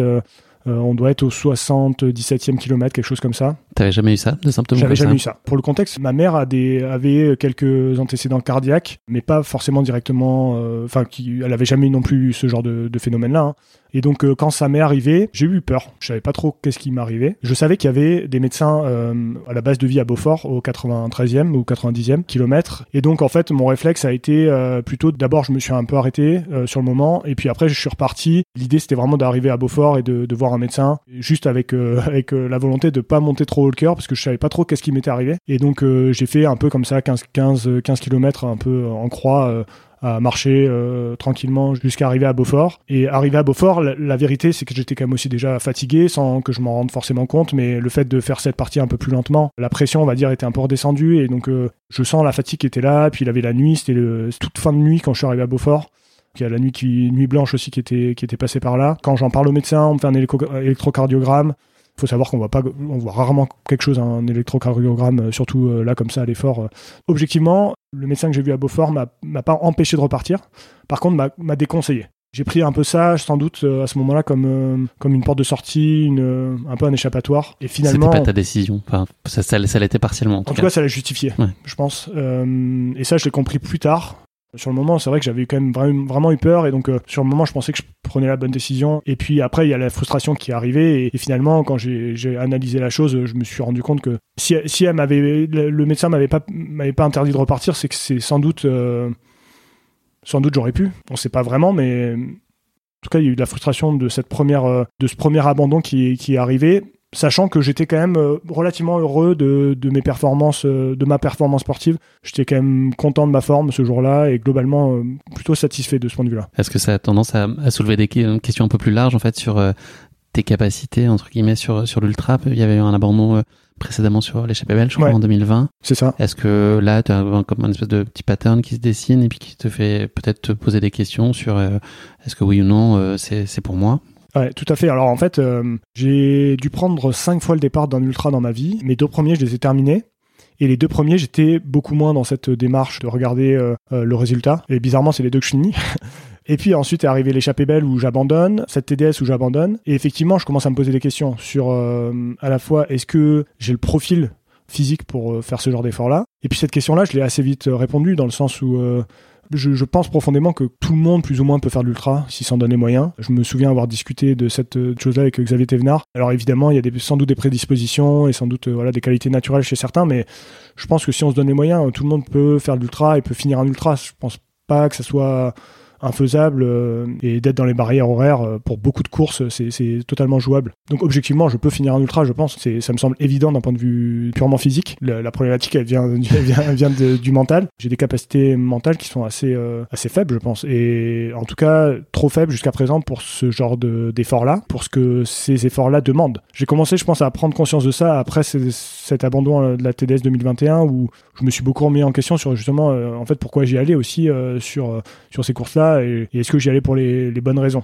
je pense que cette TDS 2021, cet abandon-là, il, m'a, il a commencé à me faire euh, vraiment prendre conscience de ça. Tu es bien arrivé dans des bonnes dispositions, là, dont on a compris sur euh, l'édition 2021. Est-ce que tu as euh, adapté des choses pour ta nouvelle tentative en 2022 Tu es préparé aussi par, enfin, coaché par Simon Gosselin, tu en parlais tout à l'heure. Est-ce que vous avez mis des, choses un peu différentes en place? De ce que j'ai pu voir dans les vidéos que j'ai regardées de toi, tu considères que ta préparation était relativement courte. Donc, tu as fait un gros rush de spécifique là, sur le, à partir du début du mois de juillet, je crois. Tout à fait. voilà, qu'est-ce que globalement tu as, as adapté, ajusté? Tout est lié euh, chez moi entre le pro et le perso. 2022, euh, c'est une année où je commence aussi à, avoir une activité professionnelle qui, se développe de plus en plus, où j'ai des projets de plus en plus gros, plus en plus importants et qui me pressent de plus en plus de temps, plus en plus de, demandes aussi. Donc euh, au début, on est aussi dans la difficulté de dire non, et donc on, prend un peu tout ce qu'on nous, on nous donne. Je rentre dans cette année 2022 un peu comme ça, avec le, le, travail qui commence à prendre vraiment une importance vraiment crucial dans, mon quotidien. À côté de ça, j'essaie de justement avec Simon de faire en sorte d'être euh, plus efficace sur comment je m'entraîne. J'ai la sensation parce que enfin Simon c'est je pense euh, ça c'est un coach exceptionnel. Hein, je pense qu'il il sait s'adapter à toutes les situations et, avec moi je pense qu'on a commencé à réussir à mettre en place euh, des choses pour être plus efficace et essayer d'être en tout cas trouver une forme de flexibilité qui fait que j'arrive à m'entraîner malgré le fait que je me déplace de plus en plus et que j'ai moins en moins de temps à consacrer forcément à, ma pratique, euh, moins de temps libre sans doute, et aussi euh, le fait que moi, personnellement, enfin, je travaille beaucoup le week-end parce que euh, soit je suis sur des événements en train de shooter, soit c'est des moments où je suis dans, dans, des deadlines où il faut que, faut que je bosse, etc. C'est effectivement là où on aurait potentiellement le plus de temps pour, pour faire des longues heures qu'on a besoin de faire sur, sur ce genre de distance. Et malgré tout, j'ai l'impression, grâce à Simon, de, de, quand même de passer un palier, d'aller chercher et notamment en endurance, grâce au vélo aussi, des choses que j'avais pas avant euh, en termes d'endurance pure. Je pense que j'ai toujours été par le foot, par euh, euh, mes qualités naturelles plutôt explosif. Et c'est pour ça que sur des formats marathon sur route 2h30, je pense que c'est des, des, temps qui me conviennent plutôt bien. Mais dès qu'on passait des 6-10 heures, c'est plus compliqué. J'ai l'impression cette année-là d'avoir quand même réussi à passer un cap, malgré toutes ces contraintes liées au travail je suis quand même plutôt content de comment j'arrive à, mener ma barque euh, sportive et à comment j'évolue en tant que sportif. La constance, là, dans ces moments de préparation, c'est un, sujet pour toi? Est-ce que euh, c'est difficile et que c'est une lutte? Ou globalement, euh, quand tu as cet objectif majeur en tête, euh, tout ce que tu entreprends pour euh, voilà te, te, donner les chances de succès tu, tu l'embrasses et tu poses pas la question et tu le fais parce que parce qu'il faut y aller ou est-ce que parfois euh, tu, tu, traînes vraiment la patte? Je pense que profondément j'ai un petit un, caractère un peu feignant comme comme je l'expliquais parfois ça a tendance à pouvoir ressortir maintenant c'est devenu un, un tel besoin tellement essentiel dans ma vie le sport que quand j'en fais pas, en fait, ça devient problématique. Je dirais que là, pendant un an et demi, j'ai j'ai pas mis de dossard et pour autant, j'ai quand même continué à m'entraîner. Et donc la constance a jamais été vraiment un problème. Ce qui a été plus un problème, c'est euh, c'est comment s'entraîner de façon performante, j'ai envie de dire, quand on a des contraintes qui sont autres. Et c'est ça qui a été longtemps difficile pour moi, c'est comment on arrive à, faire une séance ou à, placer un entraînement qu'on doit placer à ce moment-là parce que c'est important de le faire à ce moment-là, alors que en même temps on a, on a d'autres contraintes. Ça a été long à, à, mettre en place. Tu reconduis la même équipe là sur l'année 2002 en termes d'assistance? Tout à fait. Alors euh, du coup j'en ai pas parlé sur l'année 2021, mais c'était la première fois. Alors euh, J'ai deux amis qui m'ont fait l'assistance en 2021 sur, sur cette TDS, euh, Valentin et Jordan. Pour donner un peu de contexte, ils sont pas du tout du, du sérail, euh, du trail. Jordan est un énorme passionné de sport. Il est très cultivé dans tous les sports. Tous les sports, il, a, il a une connaissance assez incroyable. Euh, et donc, il, il, suivait le trail évidemment et il savait ce qui se passait, etc. Et puis, il me voyait courir et donc, ça l'intéressait d'autant plus. Donc, il avait quand même le contexte culturel, j'ai envie de dire. Valentin était moins passionné de, course à pied au sens large, mais euh, l'amitié a suffi à, le convaincre de, me joindre là-dessus pour me faire l'assistance en 2021. Jordan m'avait déjà fait l'assistance sur mon premier ultra qui était l'Ultra Tour du Beaufortin. Euh, ça devait être en 2018 si je dis pas de bêtises. Et il devait me faire aussi l'assistance sur l'échappée belge, que ça n'a pas été possible. Mais, donc euh, voilà, Jordan avait plus un passif, moins Valentin. C'est eux qui m'ont fait l'assistance en 2021. Ils ont signé direct en 2022 quand je leur ai dit que je refaisais euh, la TDS. C'était évident que c'est à eux que j'avais envie de demander de, faire ça, donc, euh, donc, aucune hésitation. Tes objectifs et tes ambitions là sur cette édition 2022 Un temps, euh, un chrono, avec une référence? Ouais, un chrono, un chrono, c'était déjà le cas en fait en 2021. J'avais regardé les temps qui s'étaient faits sur la seule édition qui avait été le cas sur ce parcours en 2019, puisqu'en 2020 il n'y a pas eu du TMB évidemment avec l'année du, du, Covid. En 2019, Audrey Tanguy qui gagne la course cette année-là réalise 21h45. Il faut savoir qu'il y a eu quelques petites modifications de parcours euh, vraiment euh, qui semblent même anecdotiques quand on voit, le, on voit la carte et en fait qui sont pas si anecdotiques que ça quand, quand on est sur le sentier, euh, des coupes à travers champs, de ce genre de choses qui font qu'en 2021 déjà les temps avaient été un tout petit peu moins bons. Donc j'avais déjà cette, plus ou moins cet objectif de faire autour de 22 heures pour être autour du chrono d'Audrey en 2021. Donc j'abandonne et donc quand je repars en 2022, je déclare ne pas avoir d'objectif euh, chronométrique, mais intérieurement. tu bluffes, Martin. je bluffe euh, totalement, mais intérieurement, j'ai toujours cette référence chronométrique euh, en tête. J'étais persuadé que j'étais capable de courir plus ou moins dans ces chronos-là. Donc je pars avec cette ambition de chronométrique. Forcément, quand on a un chrono final en tête, on a des chronos intermédiaires aussi. Donc j'ai quand même un plan en tête à peu près en termes de chrono. En termes de, nutrition, de sommeil, tu avais, j'imagine, bien réfléchi à la chose. Comment est-ce que tu avais prévu d'organiser tout ça? J'avais quand même euh, pas mal réfléchi à la chose, sachant que par rapport à ma première TDS, il y a eu un changement majeur, c'est qu'on partait à minuit cette fois-ci, et non à 15h. Ça change quand même pas mal l'organisation, l'avant-course. Partir à minuit, c'est vraiment un horaire que moi je trouve... Euh, enfin, j'aime vraiment pas ça. J'aime vraiment pas ça. Je préfère largement partir soit tôt le matin, soit euh, bah, à 15h comme la dernière fois. en tout cas, ça me convenait mieux, personnellement. Peut-être à mon métabolisme, je suis quelqu'un qui se couche tôt c'est dur pour moi de partir à minuit. En fait, c'est vraiment pas naturel, quoi. C'est euh, tout ce que je ferais pas dans mon quotidien. Déjà, ça, ça me, ça me stressait un petit peu euh, de savoir comment j'allais réagir. C'était la première fois que je prenais le départ d'une course. Ah non, j'avais, j'avais fait l'Ultra Ricana où on partait à minuit aussi, il me semble, ou peut-être une heure du matin, mais c'était assez similaire. On n'avait pas vraiment dormi avant la course. C'est le fait de ne pas pouvoir vraiment, ne serait-ce que euh, faire semblant d'aller faire une, nuit, euh, ça c'est, ça me posait problème. Euh, mais d'autant plus que j'ai fait la, la, grosse erreur, en fait, d'aller directement à Courmayeur pour aller prendre le départ. Là où je pense que c'est beaucoup plus intéressant d'être déjà la journée d'avant à Courmayeur et d'avoir quelque part où dormir ou en tout cas pouvoir se poser avant la course. Parce que mine de rien, attendre jusqu'à minuit, c'est quand même, c'est quand même long. Et en l'occurrence, on était dans une voiture et c'était très long, très long. T'étais euh, convaincu que la course allait bien se passer. C'est une vidéo qu'on pouvait voir sur YouTube. C'était quoi tes, éléments là qui guidaient cette, euh, confiance et, cette conviction? Je pense qu'il y a déjà comment la préparation s'était passée euh, et que en fait je me suis vu être meilleur physiquement. Je pense que à ce moment-là, j'ai rarement été aussi fort physiquement pour faire de l'ultra qu'avant la, la, TDS 2022 parce que j'avais développé des, des, nouvelles qualités que j'avais pas avant. J'avais aussi, mine de rien, 2022, euh, c'est, j'avais fait ce marathon de Paris où ça c'était, c'était une surprise pour moi de courir à ces allures-là euh, sur route. Euh, j'ai eu plein de repères comme ça qui m'ont montré que finalement j'étais sans doute quand même prêt physiquement et j'avais, je me souviens avoir fait des beaucoup plus de longues, longues sorties pendant l'été et où j'avais eu des, bonnes sensations. Des bonnes sensations. Et une gestion différente du stress aussi. On n'a peut-être un peu pas parlé de la partie mentale sur l'édition précédente. Tout à fait. L'expérience et puis le Tout à fait. Euh, j'ai expliqué que la TDS avait euh, cette qualité au départ, à un moment, de, de permettre de potentiellement la courir et de travailler derrière euh, à l'UTMB. Donc, c'est ce que j'avais prévu évidemment sur, sur la TDS 2021. Donc, on parle le lundi soir, enfin le lundi à 15h, donc cette année-là. J'ai devais être sur pied le mercredi matin. Je devais être sur le pont tôt derrière parce qu'il y avait une conférence de presse où, où je devais être. Et donc, en fait, moi, il y a eu le stress du résultat. Est-ce que je serais capable d'atteindre le résultat que que j'espérais. Et puis le stress de, bah, en fait, faut que je sois là mercredi matin. De toute façon, j'ai pas le choix. Donc j'ai une mission à, à, établir. Et donc déjà 2021, j'ai conscience que j'ai géré la chose sans doute pas comme il aurait fallu. Et 2022, bah évidemment, hein, j'ai fait une erreur. Donc c'est parti, je, je, refais la même. j'ai une mission juste après, juste après la TDS. Donc ça, c'est premier, première source de stress, je pense, même si on, on a l'impression que c'en est pas une, mais c'en est forcément une. Le stress, évidemment, aussi de l'échec de l'année précédente, et donc l'envie de faire mieux euh, cette fois-ci. Et puis, euh, en fait, il y a aussi une vérité, hein, c'est que j'arrive en 2022, je suis quand même euh, un personnage public différent de lequel j'étais en 2021.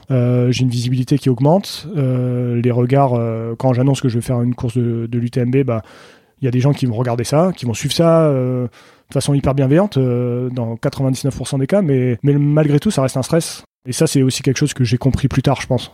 On va rentrer là dans ta, course plus euh, spécifiquement. Je voulais revenir sur ce que tu viens de dire sur euh, le fait d'avoir abandonné l'année précédente. C'est euh, des apprentissages aussi beaucoup, enfin positifs. Ça t'apporte aussi beaucoup de choses qui peuvent te donner de, nouvelles armes.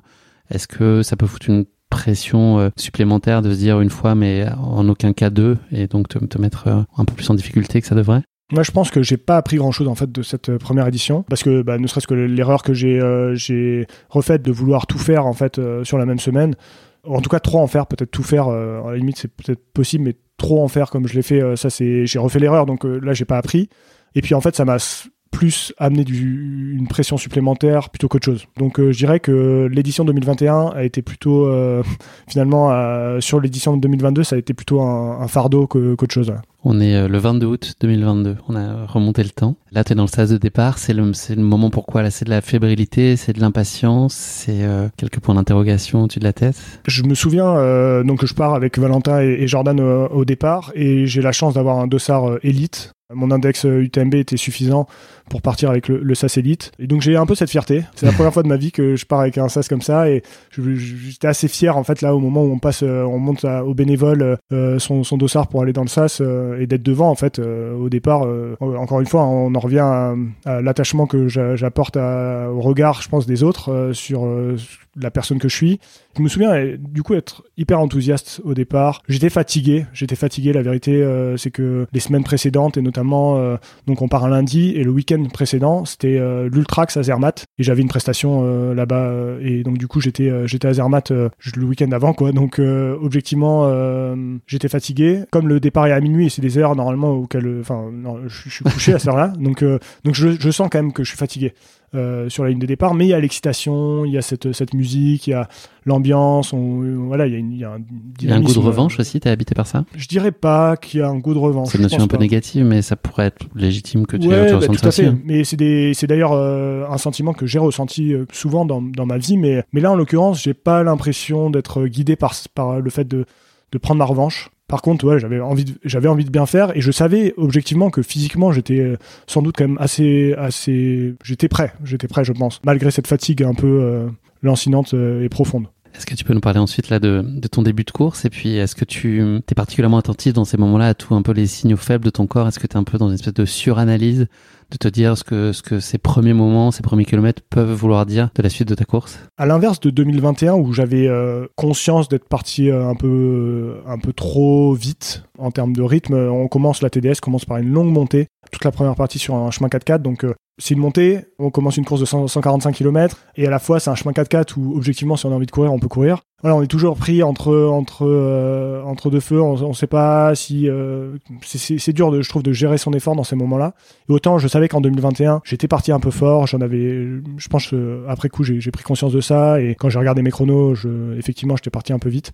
Autant là j'étais vraiment dans la dans la disposition de, vouloir partir dans des allures beaucoup plus tranquilles, malgré qu'au fond de moi j'avais toujours quand même ces points de passage dans la course et que et, mais je savais que j'étais physiquement suffisamment fort pour pas avoir besoin de partir trop fort pour euh, ensuite suivre mon plan de route. Finalement, ce départ était euh, moins dur, je dirais, que la l'année précédente, parce que euh, parce que je pars moins vite. J'arrive quand même dans cette première montée à me dire bon c'est là où je dois être, j'ai pas besoin d'être plus vite que ça quoi. Et donc l'effort, comme je pars moins vite et moins intense, j'accepte plutôt bien le fait d'être relativement loin dans le peloton, etc. Euh, dans cette première montée. Et ensuite, assez vite, des premières questions et des sensations qui commencent à tourner un peu, peut-être notamment autour du sommet là, de cette première euh, bosse. Tout à fait, ouais, tout à fait. En fait, euh, donc on part à minuit. Comme je disais, j'ai quand même cette fatigue un peu, un peu profonde qui est là. Je pars relativement doucement, donc le, le, niveau d'un point de vue cardiaque, ça se passe bien.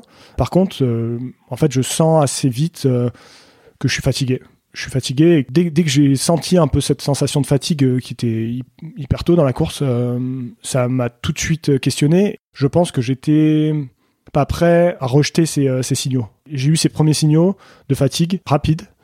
Tout de suite, en fait, je les ai, je les ai interprétés, surinterprétés. C'est sans doute un des défauts que j'ai aussi de d'analyser beaucoup, de, de, trop, de trop réfléchir à ce genre de choses. Et donc, du coup, dès que j'ai eu ces premiers signaux, je les ai je les ai trifouillés dans tous les sens et, ça m'a très vite fait sortir de la course en fait. À l'autre bout du spectre, est-ce qu'il y a des choses qui te portent, qui te donnent envie Là, c'est justement c'est les copains, c'est tout ça qui te, qui te garde malgré tout dans ta course? Tout à fait. Il y a, c'était une évidence pour moi de redemander à Valentin et Jordan de, venir euh, faire mon assistance. et ils sont venus avec, euh, avec un, immense plaisir. Je pense, euh, objectivement, ils étaient vraiment très contents de venir et, de m'aider là-dessus. Pour autant, c'est évident que pour moi, c'était aussi une forme de, déjà une forme de culpabilité l'année d'avant de pas être allé au bout parce que bah, ils sont pas de là, ils viennent, ils posent des, congés pour venir euh, pour faire cette assistance là. C'est quand même pas anodin. C'est un effort quelque part pour eux, même s'il y a du plaisir au, fond. Donc euh, leur demander de revenir, il y avait quand même euh, cette ouais cette, cette, forme de, pression de se dire si je le fais pas pour moi, faut au moins que je le fasse pour eux quoi. Ça n'a pas été eux les premiers justement de proposer à l'issue de la TDS 2021 de dire on y retourne l'année prochaine et on y arrive ensemble? On n'en a pas discuté tout de suite parce que on était plutôt dans dans un état d'esprit de digérer cette course. Et puis, euh, par contre, euh, je me souviens que le surlendemain, on en a, on en a rediscuté. Euh, et puis, c'était, on avait déjà signé pour l'année suivante, quoi. Donc, donc ça allait très vite quand même. ça allait très vite, mais c'était pas instantané après la course. Quel diagnostic là sur ton début de course quand tu arrives à, à Bourg-Saint-Maurice Là, on est au kilomètre 50. Le jour commence à se lever. C'est quoi le bilan de ces 50 premières bornes? Paradoxalement, je crois que je suis pas si mal placé. Je me souviens plus exactement en termes de classement. Euh, en termes de temps, je suis, euh, je crois pile poil dans les temps que j'avais, euh, j'avais en tête. Peut-être un tout petit peu plus lent que ce que j'imaginais, mais relativement dans ce que j'avais en tête. En termes de classement, je me souviens avoir doublé beaucoup de monde dans la descente entre le Petit Saint-Bernard et pour Saint-Maurice. J'étais sans doute pas si mal d'un point de vue du classement aussi. Mais j'arrive à Bourg-Saint-Maurice fatigué, vraiment fatigué. On a passé cette nuit où je me suis posé beaucoup de questions. Très vite, euh, je suis fatigué. Je me demande, euh, en fait, euh, je comprends que bah, la prestation que j'ai fait le week-end d'avant, l'été, à, beaucoup, beaucoup courir, à beaucoup m'entraîner, mais en même temps à beaucoup travailler. Sans doute que j'ai tiré un peu trop sur la corde et que en fait, j'étais vidé psychologiquement au-delà d'être vidé physiquement. Donc en fait, je me suis, j'ai passé la nuit à me, à me questionner, alors que objectivement quand on regarde le résultat, et même euh, c'était marrant parce que j'ai regardé mes messages après, après la course. Euh, en début de course, les gens, quand ils se sont levés le matin, ils me voyaient au classement, ils étaient plutôt hyper enthousiastes. Euh, les messages que je recevais qui, du début de journée, c'était, enfin, c'était des gens qui étaient hyper enthousiastes pour moi, que ma course, ils avaient l'impression que ça se passait bien, etc. Alors que moi, à l'inverse, je, je, vivais quelque chose de totalement opposé à ça. On se rend compte à ce moment-là que quand on analyse, parfois on est, on a justement aucune capacité d'analyse quand on est dans ce, Ouais, aucun recul, aucun recul. Il y a ensuite euh, la montée du passeur de Pralognan qui va être euh, un moment charnière de, la course. Est-ce que tu peux me dire euh, en quoi ça a changé à ce moment-là Ce qui a pu se passer? Un moment charnière de la course, mais je dirais que c'est au-delà de ça, c'est un moment charnière du sportif que je suis. Je pense que j'ai vécu, pour, donner un peu le contexte, la, montée du passeur Pralognan, c'est une montée qui est très connue, bah, qui a été très connue, très médiatisée par la TDS parce que depuis toujours c'est sur le parcours de la TDS et c'est un des rares double KV, une des, des plus longues montées qu'on puisse connaître euh, sur le circuit. En fait, c'est rare qu'en course on ait des, montées aussi longues.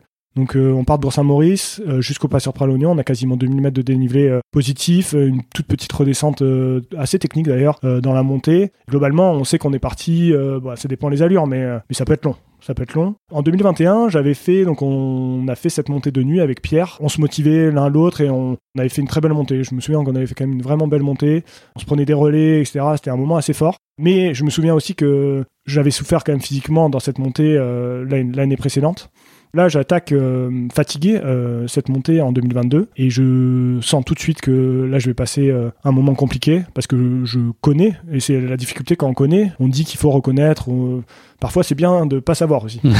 et là, en l'occurrence, je savais exactement ce qui m'attendait. J'ai effectivement vécu. Enfin, ça a été pire que ce que je m'attendais, je pense. Ça a été très long, très long. J'ai eu l'impression que c'était même interminable. C'est un moment qui marque ma course parce que c'est le moment Euh, c'est dans cette montée, c'est Valentin qui me fait le ravitaillement à, à Bourg-Saint-Maurice, euh, à la base de vie. Il arrive à trouver quand même les mots pour me, pour me remotiver. Euh, il y avait euh, Axel, un, un, collaborateur avec qui je travaille beaucoup, qui était là aussi, euh, lui, pour, pour Martin Kern, un de ses athlètes. mais il était là à la base de vie, et puis je vois du, du, monde comme ça, des, des regards familiers. et donc, je, j'arrive quand même à, à me remotiver. Euh, de. Voilà, exactement. Euh, mais très vite en fait dans la montée, dès que j'attaque la montée derrière, euh, je sens que ça va pas le faire et que en fait je suis vraiment vraiment fatigué et que j'ai pas envie en fait je sais ce qui m'attend et j'ai pas envie d'y aller quoi. Et en même temps je peux pas faire demi-tour. Moi c'est c'est un moment euh, dur hein. quand j'y repense c'est euh, c'est dur. Euh, le cerveau a la capacité de garder que les bons moments euh, on, on, dit ça mais, mais en l'occurrence je pense que ce moment là je m'en souviendrai quand même longtemps et je m'en souviens encore euh, c'est encore euh, fort dans ma mémoire le, le, calvaire que j'ai vécu dans toute cette montée jusqu'au passeur de Pralognan il y a une arrivée où tu as envie de pudeur c'est ça? Ouais, en haut de ce sommet. Ce qui se passe c'est que donc bah, je monte bon an mal an franchement, euh, je me fais doubler euh, de façon indécente. Hein, c'est, le nombre de gens qui, me sont passés devant euh, sur cette montée, c'est vraiment, j'étais au ralenti.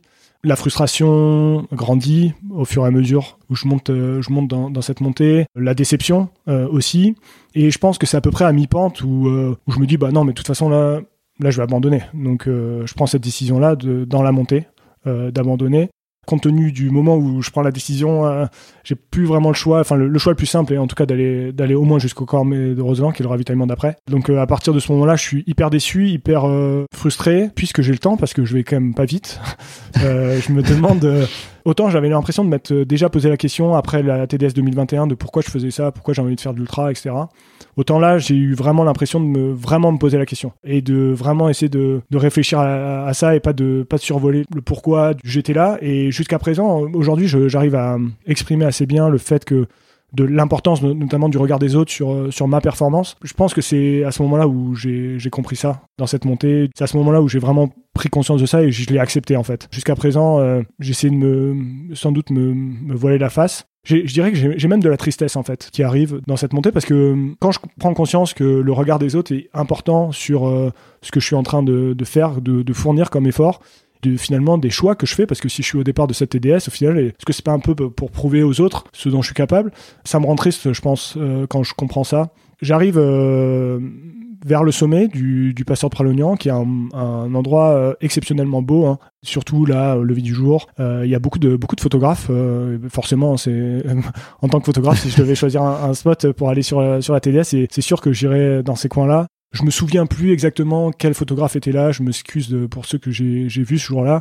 Mais je me souviens, c'est peut-être l'unique, enfin c'est l'unique fois euh, que ça m'est arrivé. J'ai pleuré euh, en courant, enfin en courant, en marchant, en marchant. C'est un souvenir marquant parce que la déception, la tristesse me faisait pleurer et en même temps, les, gens me reconnaissaient, les, photographes qui étaient là me reconnaissaient, donc avaient envie quand même de, prendre des photos. Et moi, je voulais me cacher dans l'état dans lequel j'étais à ce moment-là. Donc ça a été un moment euh, d'autant plus j'allais dire traumatisant, c'est peut-être euh, c'est peut-être fort, mais en tout cas marquant parce que parce que c'est euh, pas montrer aux autres euh, dans quel état on, se trouve et en même temps en même temps c'était dur à cacher. Donc ouais, ça a été ça a été vraiment dur, je pense ce moment-là et ça a été c'est sans doute pour ça que ça a été hyper charnière dans la course déjà, même si la décision d'abandonner était prise. Par la suite, dans, dans le sportif que je suis aujourd'hui et dans l'homme que je suis aujourd'hui. Parce que tu questionnes à ce moment-là bien plus loin que cette course-là, c'est ta quête En gros, quel sens elle a Est-ce que tu es fait pour ça Est-ce que c'est la quête qu'il faut mener ou pas? L'ultra m'a me fascine. Donc j'avais envie euh, de, de m'épanouir dans quelque chose qui, qui me fascinait. Euh, ça me paraissait naturel en fait de quelque chose qui, qui me passionne, qui m'anime au quotidien. Bah ouais, j'ai envie de réussir dans, dans cette chose-là. Et j'étais en train d'échouer. Et j'avais déjà échoué. J'étais en train d'échouer de nouveau. C'est vraiment là où où j'ai pris conscience que je faisais ça pour les mauvaises raisons. On peut être passionné de quelque chose, on peut, il y a, il y a mille manières de faire les choses. On n'est pas obligé d'être euh, tout le temps partie prenante pour euh, profiter des choses ou pour euh, pour investiguer ou pour pour essayer de les comprendre. Je considérais à ce moment-là que j'avais besoin de faire, de prouver en courant, mais mais sans doute que sans doute que j'avais tort à ce moment-là. En tout cas, je pense que je le faisais pour les mauvaises raisons. Je saute un peu un peu dans le temps à l'arrivée, enfin au moment du ravito de, du Cormet de Roseland. Ouais. Là, il y a une nouvelle émotion à ce moment-là qui te gagne aussi, qui est, qui est de la colère. Ouais, alors je me souviens très bien. En fait, il y a, donc on, arrive au Passeur Pralognan, on descend, il y a cette descente technique où malheureusement l'année d'avant, il, y, a eu ce drame. Assez vite, on arrive sur un, chemin 4x4 qui doit faire 2 km à peu près, qui ramène jusqu'au Cormet de Roseland. Et là, en arrivant au Cormet, je savais que Valentin et Jordan seraient là-bas pour, pour m'encourager, comme l'année d'avant, même s'ils n'avaient pas le droit de faire mon assistance. Et eux, ils avaient vu sur l'application euh, les splits et ils voyaient bien que quelque chose exactement. Ils voyaient bien qu'il y a quelque chose qui s'était passé. Et donc euh, Valentin et ce qui est peu réglementaire hein, objectivement mais Valentin était venu un peu sur le sur le chemin pour, euh, pour venir me chercher, pour voir euh, où j'en étais, quoi. Et donc là, il me voit arriver et je lui, la première chose que je lui annonce, c'est que j'abandonne. Et là, la tristesse que j'avais eue euh, dans les, les, heures auparavant, s'était transformée en de la colère. Et donc je lui annonce, mais de façon, je pense, assez vindicative, sans laisser place à la discussion. Finalement, je lui dis juste Parce que, tu voulais pas qu'il te retienne dans cette décision-là. Exactement. Je savais qu'il avait la capacité potentielle de, sans, sans forcément me retourner, mais en tout cas me me faire douter sur ma décision et j'avais pas envie de douter de ma décision. Donc je lui indique que j'abandonne de façon ouais, assez, assez dure, je pense. Ça fait très longtemps qu'on se connaît avec Valentin euh, et j'ai pas souvenir qu'on se soit engueulé de cette façon. Lui euh, comprend pas ce que je suis en train de lui dire, enfin il, il accepte pas le fait que je suis résigné et que, et que j'ai envie d'abandonner. Donc euh, je pense que c'est hyper naturel en tant qu'ami de, de, vouloir euh, voilà, remotiver et compte tenu de la virulence avec laquelle euh, je l'avais interpellé, bah, d'être lui aussi plus ou moins virulent envers moi. Et donc bah, il a une forme aussi d'agressivité, je pense, dans, dans, la réponse qu'il me fait. Et donc du coup on en, on en vient dans une discussion qui n'a pas vraiment de sens parce que, parce que voilà, on se prend un peu la tête autour de ça, lui voulant que je continue et moi voulant, voulant arrêter. je me souviens qu'il y avait Alexis Berg qui était là aussi, qui prenait des photos pour, pour la course en tête euh, sur la TDS et qui a dû assister au spectacle. Il se demandait euh, qu'est-ce qui se passait. Euh, mais je me souviens de l'avoir vu et puis il m'avait il, a pris un petit scud au passage ou pas, Alexis Non, je crois, crois pas, mais il m'avait demandé comment, enfin, qu'est-ce qui se passait, quoi. Et puis je lui avais à peine répondu et puis, et puis j'étais parti. Et finalement, parce que j'avais pas envie de négocier trop longtemps. Je décide de repartir du Cormet de Roseland parce que j'ai pas eu envie d'avoir la discussion pendant, pendant 107 ans avec, avec Valentin, qui lui, visiblement, n'avait pas envie de lâcher le morceau.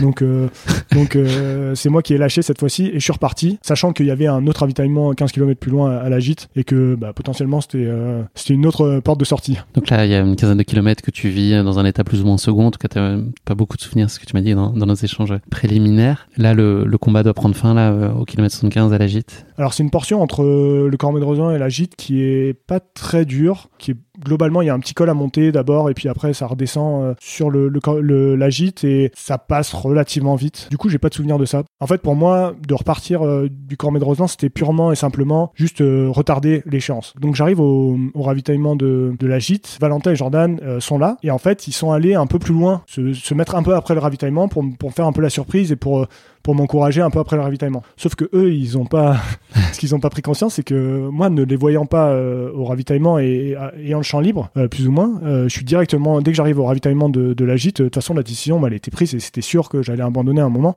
Euh, je suis directement allé voir un bénévole. Euh, je lui ai dit bon bah là ça y est, j'arrête ici. Euh, c'est, je pense que ça a été l'abandon le, plus rapide qu'ils ont eu à faire euh, dans, leur, dans, leur, vie.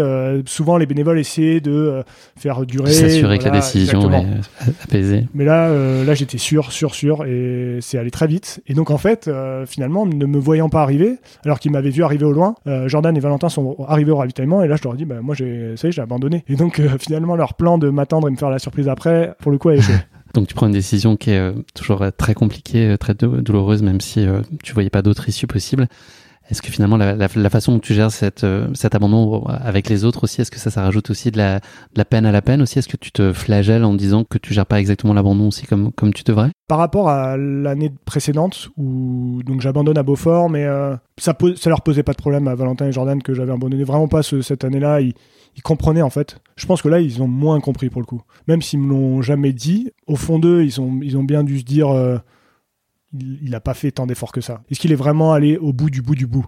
Ce qu'ils attendaient de moi, je pense. Et je pense qu'ils avaient raison. Je sens pas, pas de tension, parce qu'il n'y a, jamais, vraiment de tension entre nous. On est trop proches, on est, on est trop fusionnels pour que, pour que ça se passe mal. Par contre, par du chambrage, par des, des petites piques comme ça, je sens quand même que cette fois-ci, euh, va falloir que je suis un peu plus convaincant les prochaines fois pour, euh, pour les faire revenir, même si en, vérité, euh, je sais que j'aurais pas beaucoup d'efforts à faire, mais, mais en tout cas, je sens eux-mêmes sont déçus pour moi d'abord, mais je pense qu'ils sont déçus au global aussi de comment ça s'est passé. Ils comprennent pas complètement. Exactement. Et ressentant ça, je j'ai d'autant plus de, de, déception à ce moment-là. Si on, on, saute un petit peu dans le temps là sur l'après, en tout cas quelques minutes, heures ou jours après. Euh, est-ce que c'est des moments où toi tu réécris le scénario mille fois? Est-ce que tu réécris l'histoire différemment? Tu repenses, tu questionnes sur oui ou non? Est-ce que j'aurais pu? Est-ce que j'aurais dû? Ouais, J'ai sans doute ce défaut de, de trop analyser, suranalyser, et c'est typiquement quelque chose que je fais euh, après ce genre de, de moment-là. J'ai la chance, dans mon malheur, de très vite en fait devoir tourner la page euh, à l'instant T parce que euh, comme je le disais en fait le, le mercredi voilà exactement j'étais le mercredi je suis sur le sur le pont euh, à shooter pour pour Strava sur sur l'UTMB pendant toute la semaine donc après je rentre dans une une parenthèse entre guillemets une bulle où de toute façon je suis en apnée et jusqu'à la jusqu'à la fin de l'UTMB. Euh, je me souviens même que le dimanche matin, j'étais encore sur Chamonix parce qu'il y avait une fraise du climat avec Xavier Thévenard. Et, et donc, en fait, jusqu'au dimanche, J'étais euh, dans la bulle, euh, j'ai pas eu vraiment le temps d'y penser, même si bah voilà il y a toujours un peu des soirées pendant la semaine UTMB, donc les gens suivent un peu ce que vous faites et donc euh, j'ai eu pas mal de questions quand même pendant la semaine, mais j'ai eu l'impression quand même d'être dans cette bulle et de toute façon j'étais un peu concentré sur autre chose, donc j'y ai pas trop pensé juste après. Par contre, il y a ce phénomène qui est marquant chaque année quand on finit l'UTMB, c'est que je rentre le dimanche. En général, c'est la fin des vacances ou plus ou moins la fin des vacances. J'arrive à Beaufort et c'est une ville déserte un peu, parce que tous les touristes sont partis je prends un sacré coup derrière la tête et là j'ai vraiment bien le temps de, de, réfléchir à ce qui s'est passé. Et c'est plutôt à ce moment-là en fait où je commence à analyser et, à, et c'est une, autre période enfin c'est une autre phase qui commence où en fait on remet tout en question. Donc là tu te détaches un peu peut-être d'une lecture émotionnelle de ce que tu as vécu et tu rentres un peu plus dans une compréhension rationnelle des, choses. C'est qu'est-ce que tu arrives à pointer ou à mettre comme explication sur euh, ce qui a pu se passer? En tout cas s'il y, y, en a qui te semblent très euh, très factuels à ce moment-là, j'ai plus quand même encore euh, l'aspect émotionnel qui, me fait dire j'ai plus envie de ça. Ça, c'est quelque chose qui est sûr et qui, qui est toujours sûr aujourd'hui. Hein. Euh, un an et demi après, j'ai toujours la même, euh, la même analyse là-dessus. J'ai plus envie de vivre ça. Et donc, bah, comment faire en sorte que je ne vive plus ça? C'est, je pense que ma première analyse, c'est de dire je peux pas vouloir tout faire. C'est pas possible. Et donc, il va falloir que je fasse des choix. Gouverner, c'est choisir. C'est une phrase que, j'aime beaucoup. Et euh, si je voulais gouverner mon, ma, vie de sportif et de vidéaste, photographe, euh, de, choisir entre, euh, entre courir et, et, travailler, en tout cas cette semaine-là. Et, et ça, ça a été une décision, euh, une décision forte que j'ai prise à ce moment-là, je pense, de, de me dire, euh, bah non, là, là c'est fini, je peux plus, je peux plus faire comme j'ai voulu faire euh, jusqu'à présent. Ça se passera plus comme ça dans le futur. En 2023, en tout cas, pas en 2024. c'est un peu différent, c'est un peu différent. Mais il y a des nuances, dans ces situations-là, tu as besoin d'en parler. Euh, on parle, voilà, on parle d'un traumatisme, c'est un abandon de course, c'est impactant émotionnellement, mais c'est pas tragique en soi. Tout à fait. Il faut remettre aussi à, sa place le sujet. Mais est-ce que c'est euh, important pour toi d'en parler ou au contraire, tu plutôt euh, tes œufs, tu as envie d'étouffer, euh, de toi encaisser, de vivre ça et de réussir à passer toi outre pour ensuite le partager et euh, embarquer avec toi tout ce que ça, tout ce que ça va impliquer de, de comme changement que tu as envie d'imputer? Comme je disais, je suis quand même plutôt solitaire euh, et je me confie assez peu finalement sur ces choses-là. J'en parle finalement assez peu. Il y a une personne avec qui j'en parle vraiment beaucoup. Avec le recul, bon, il y a évidemment euh, Valentin Jordan avec qui bon, je parle de tout. Donc euh, ça fait partie évidemment des sujets dont on parle. Par contre, l'autre personne avec qui j'en parle vraiment, c'est Simon Gosselin, qui, c'est vrai, quand j'ai, avec le recul, je m'aperçois que quand j'ai des choses à dire d'importantes dans ma vie, il fait partie des gens à qui je l'ai dit. Et je pense que c'est pas anodin. Et à ce moment-là, donc euh, Simon me coachait jusqu'à la TDS. Après la TDS, de toute, enfin, moi je lui dis que je préfère qu'on, en tout cas à l'époque, c'était plutôt qu'on fasse une parenthèse et que j'arrête euh, de ce point de vue-là. Par contre, Simon, c'est quelqu'un avec qui, euh, à, qui je, je, livre beaucoup mes, mes réflexions, mes sentiments, et, et donc bah ça, j'en discute avec lui typiquement. Puis Simon, quelques semaines après, vient s'installer aussi dans le Beaufortin, donc donc on a de plus en plus l'occasion aussi d'en parler de vive voix le fait d'en parler m'a fait matérialiser les choses aussi et, m'a fait vraiment prendre conscience des choses là où parfois quand on, est seul face à ces questionnements, on ne trouve pas les réponses. Est-ce que malgré tout très vite, tu à te dire que tout ce que ça a bouleversé et changé, ça peut devenir du positif et que ce que tu décides de réorienter, de réorganiser dans ta vie, finalement, ça va te porter vers quelque chose que tu aspires à être euh, meilleur ou plus adapté, en tout cas à ce moment-là de ta vie? Prendre la décision de d'essayer de, de pas trop en faire et de pas tout faire ça me rend heureux en fait. Ça me rend heureux de, de me dire ok là j'ai pris ça, je, maintenant euh, je suis quelque part libéré d'un poids aussi. Je prends aussi plus ou moins la décision sans que ce soit vraiment matérialisé, mais j'ai sans doute eu un, un, peu un dégoût pour le, la, la, compétition en tant que telle, de moi participer à des compétitions. Peut-être que je vais passer dans une phase de ma vie où je vais pas prendre de dossard, je vais pas faire de course. Euh, c'est un peu ce que je me dis à ce moment-là, là où on est à l'automne après la, TDS Et ça aussi, ça me, j'ai l'impression que ça me libère un peu de ce poids-là que, la compétition peut me mettre. J'arrive dans une, une dynamique un peu différente et encore une fois, euh, je connais un, automne d'un point de vue professionnel très très chargé euh, à l'automne 2022. Et en fait, je m'aperçois quand j'ai pris cette décision-là et en même temps, je suis en train de m'épanouir aussi vraiment dans mon métier et que finalement ça match. Euh, c'est un peu des réflexions, des réponses que je trouve. Professionnellement, ça se passe bien et ça me rend heureux que, ça se passe bien et c'est des projets qui me rendent heureux. Donc euh, finalement, ça, l'après, coup se passe plutôt bien et la transition, parce que j'ai l'impression d'avoir euh, compris des choses. C'est un, un, peu une quête, moi, tout le temps, dans tout. J'aime, j'aime chercher à comprendre. Et quand je trouve les réponses, c'est un truc qui me procure du bonheur, quoi. Donc là, à ce moment-là, j'ai l'impression que ça, ça se passe bien, quoi. Tu es revenu euh, un an après, donc euh, sur euh, l'UTMB, globalement sur la semaine UTMB Mont Blanc, et donc tu as été spectateur cette fois de la TDS. J'imagine que ça a dû susciter des, sentiments mitigés, ambivalents finalement d'être dans ce rôle-là de, spectateur que tu avais choisi d'adopter pour cette année, mais qui était aussi un peu dicté par les événements et que tu avais plus ou moins subi comme héritage de l'année précédente. Ouais, tout à fait. Et, en même temps, je, refais le trajet entre Beaufort et Courmayeur juste avant la course. Je rejoignais les, coureurs que je suivais à Courmayeur directement. Je me fais la réflexion pendant le trajet. J'étais euh, zen, j'étais zéro stress. alors que parfois une prestation peut amener un peu de stress parce que bah y a, y a, c'est un peu le rush, c'est un peu etc. Mais là je vais à Courmayeur. Il y avait zéro stress, il y a point S, maintenant c'est zéro stress, il y a TDS. ouais c'est ça, c'est ça exactement. Et, et donc euh, et donc en fait je suis je suis zen et je suis euh, je me sens épanoui en fait de me dire ah, bah, je vais au, au départ d'une course, je sais que ça va être juste du plaisir en fait pour moi. Moi je vais je vais avoir un rôle que je maîtrise, que je pour le coup je sais que je vais maîtriser, je sais que ça va bien se passer parce que je, je suis tout en, je suis tellement dans la maîtrise de ce que je fais que je sais qu'il y aura pas de problème. Quelque part, euh, c'est la première fois où je vais à Courmayeur euh, pour la TDS avec euh, ce sentiment-là. Les deux, les deux fois d'avant, euh, j'y allais avec du stress de la course. Là, j'y vais sans stress. Et pour le coup, en arrivant à, à Courmayeur, j'étais plutôt content d'être là avec le rôle qui était le mien ce jour-là. Donc tu t'es pas fait prendre par le sentiment, avoir passé les coureurs devant toi, dire ça pourrait être ma place? Pas tout de suite. Par contre, passer une nuit dehors comme ça, à suivre des coureurs, d'autant plus dans les conditions qu'ils ont eues cette, cette année-là, euh, enfin l'année dernière avec euh, du vent, du fro le froid, la, neige. C'est les éléments qui m'ont fait un peu euh, changer.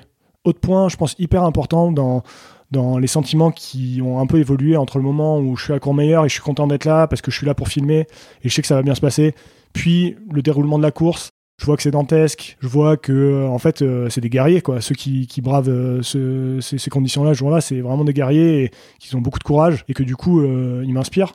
Il y a un autre élément qui fait que mes sentiments évoluent un petit peu, c'est que ma mission c'est de suivre des coureurs de jolies foulées, donc c'est des coureurs, la plupart sont basés à Paris et, et notamment Jean, Jean qui est qui a un profil assez similaire au mien en termes de, de niveau on est relativement dans les mêmes euh, dans les mêmes niveaux. Et donc euh, bah, moi je le vois euh, face à face à ces éléments à faire cette course. Il fait une très belle course un très beau début de course. On sent qu'il est content d'être là. Ça se passe bien pour lui. Et en fait je me vois un petit peu en lui et à me dire mais est-ce que finalement c'est pas à sa place que j'aimerais être à ce moment-là. On est au, petit Saint-Bernard, il neige. Je prends conscience que j'aimerais être à sa place à ce moment-là. Même si je suis hyper content de ce que je suis en train de faire, c'est là où ça change un petit peu et je me dis, mais en fait, euh, Jean, il y a plein de choses, je me reconnais, on est, on est similaires et, et pourquoi c'est lui qui est en train de courir et qui, moi qui est derrière la caméra et pourquoi ce serait pas l'inverse, quoi. Et c'est là où mes sentiments changent un peu. Autant au début de la course, euh, pas vraiment, autant assez vite finalement dans la course je me dis putain mais en fait euh, putain, en fait c'est bon quand même de d'aller de, partir comme ça dans la montagne seul de nuit euh, c'est quand même bon quoi. Pour la petite histoire Jean a dû renoncer je crois autour du kilomètre 100 je pense de ouais ce que, un peu mémoire, après, euh, après, lui pour le coup il a abandonné à Haute-Luce donc euh, il a fait il a vu un peu plus du parcours que moi il a fait ouais, une centaine de kilomètres exactement ouais. Merci beaucoup Simon, c'en est fini euh, de ta TDS 2022, sauf si tu as encore euh, des choses à dire, mais on, je pense qu'on l'a très bien vécu. Merci pour ton authenticité aussi, c'est, je pense, jamais très simple de, de raconter euh, des courses qui se passent pas exactement comme on l'imagine. C'en est fini de la première partie de, de, notre épisode. Je te propose de faire un petit break. On va aller grignoter un petit morceau. Et puis, je donne rendez-vous à nos auditeurs dans quelques jours pour la deuxième partie de cet épisode qui sera donc euh, consacré au côté pile de ta vie. On va un peu plus exposer qui est ton travail de photographe et de, de vidéaste. Et puis, je l'ai dit donc de vivre la hard rock 2023 d'Aurélien Dion-Palaz et puis la diag de François Daen. Voilà, encore un bel, bel épisode. Merci pour cette première partie. Merci Guillaume. Vivons la suite, j'ai hâte. Ouais. Heureusement, c'est dans quelques minutes pour moi. À je peux pas patienter. À bientôt. Salut. Merci d'avoir écouté cet épisode. Si vous l'avez écouté jusqu'ici, c'est qu'il vous a probablement plu. Alors n'hésitez pas à noter le podcast et rédiger un avis sur votre plateforme d'écoute favorite. C'est essentiel pour soutenir ce travail indépendant. Cela ne vous prendra que quelques secondes et ça change beaucoup de choses pour le podcast. Et pour être sûr de ne manquer aucune course épique à venir, n'oubliez pas de vous abonner sur votre plateforme d'écoute. Merci encore infiniment pour votre soutien, votre fidélité et vos chaleureux messages que je lis et auxquels je réponds avec un immense plaisir. S'il vous plaît, continuez. À très bientôt pour une nouvelle course épique, évidemment.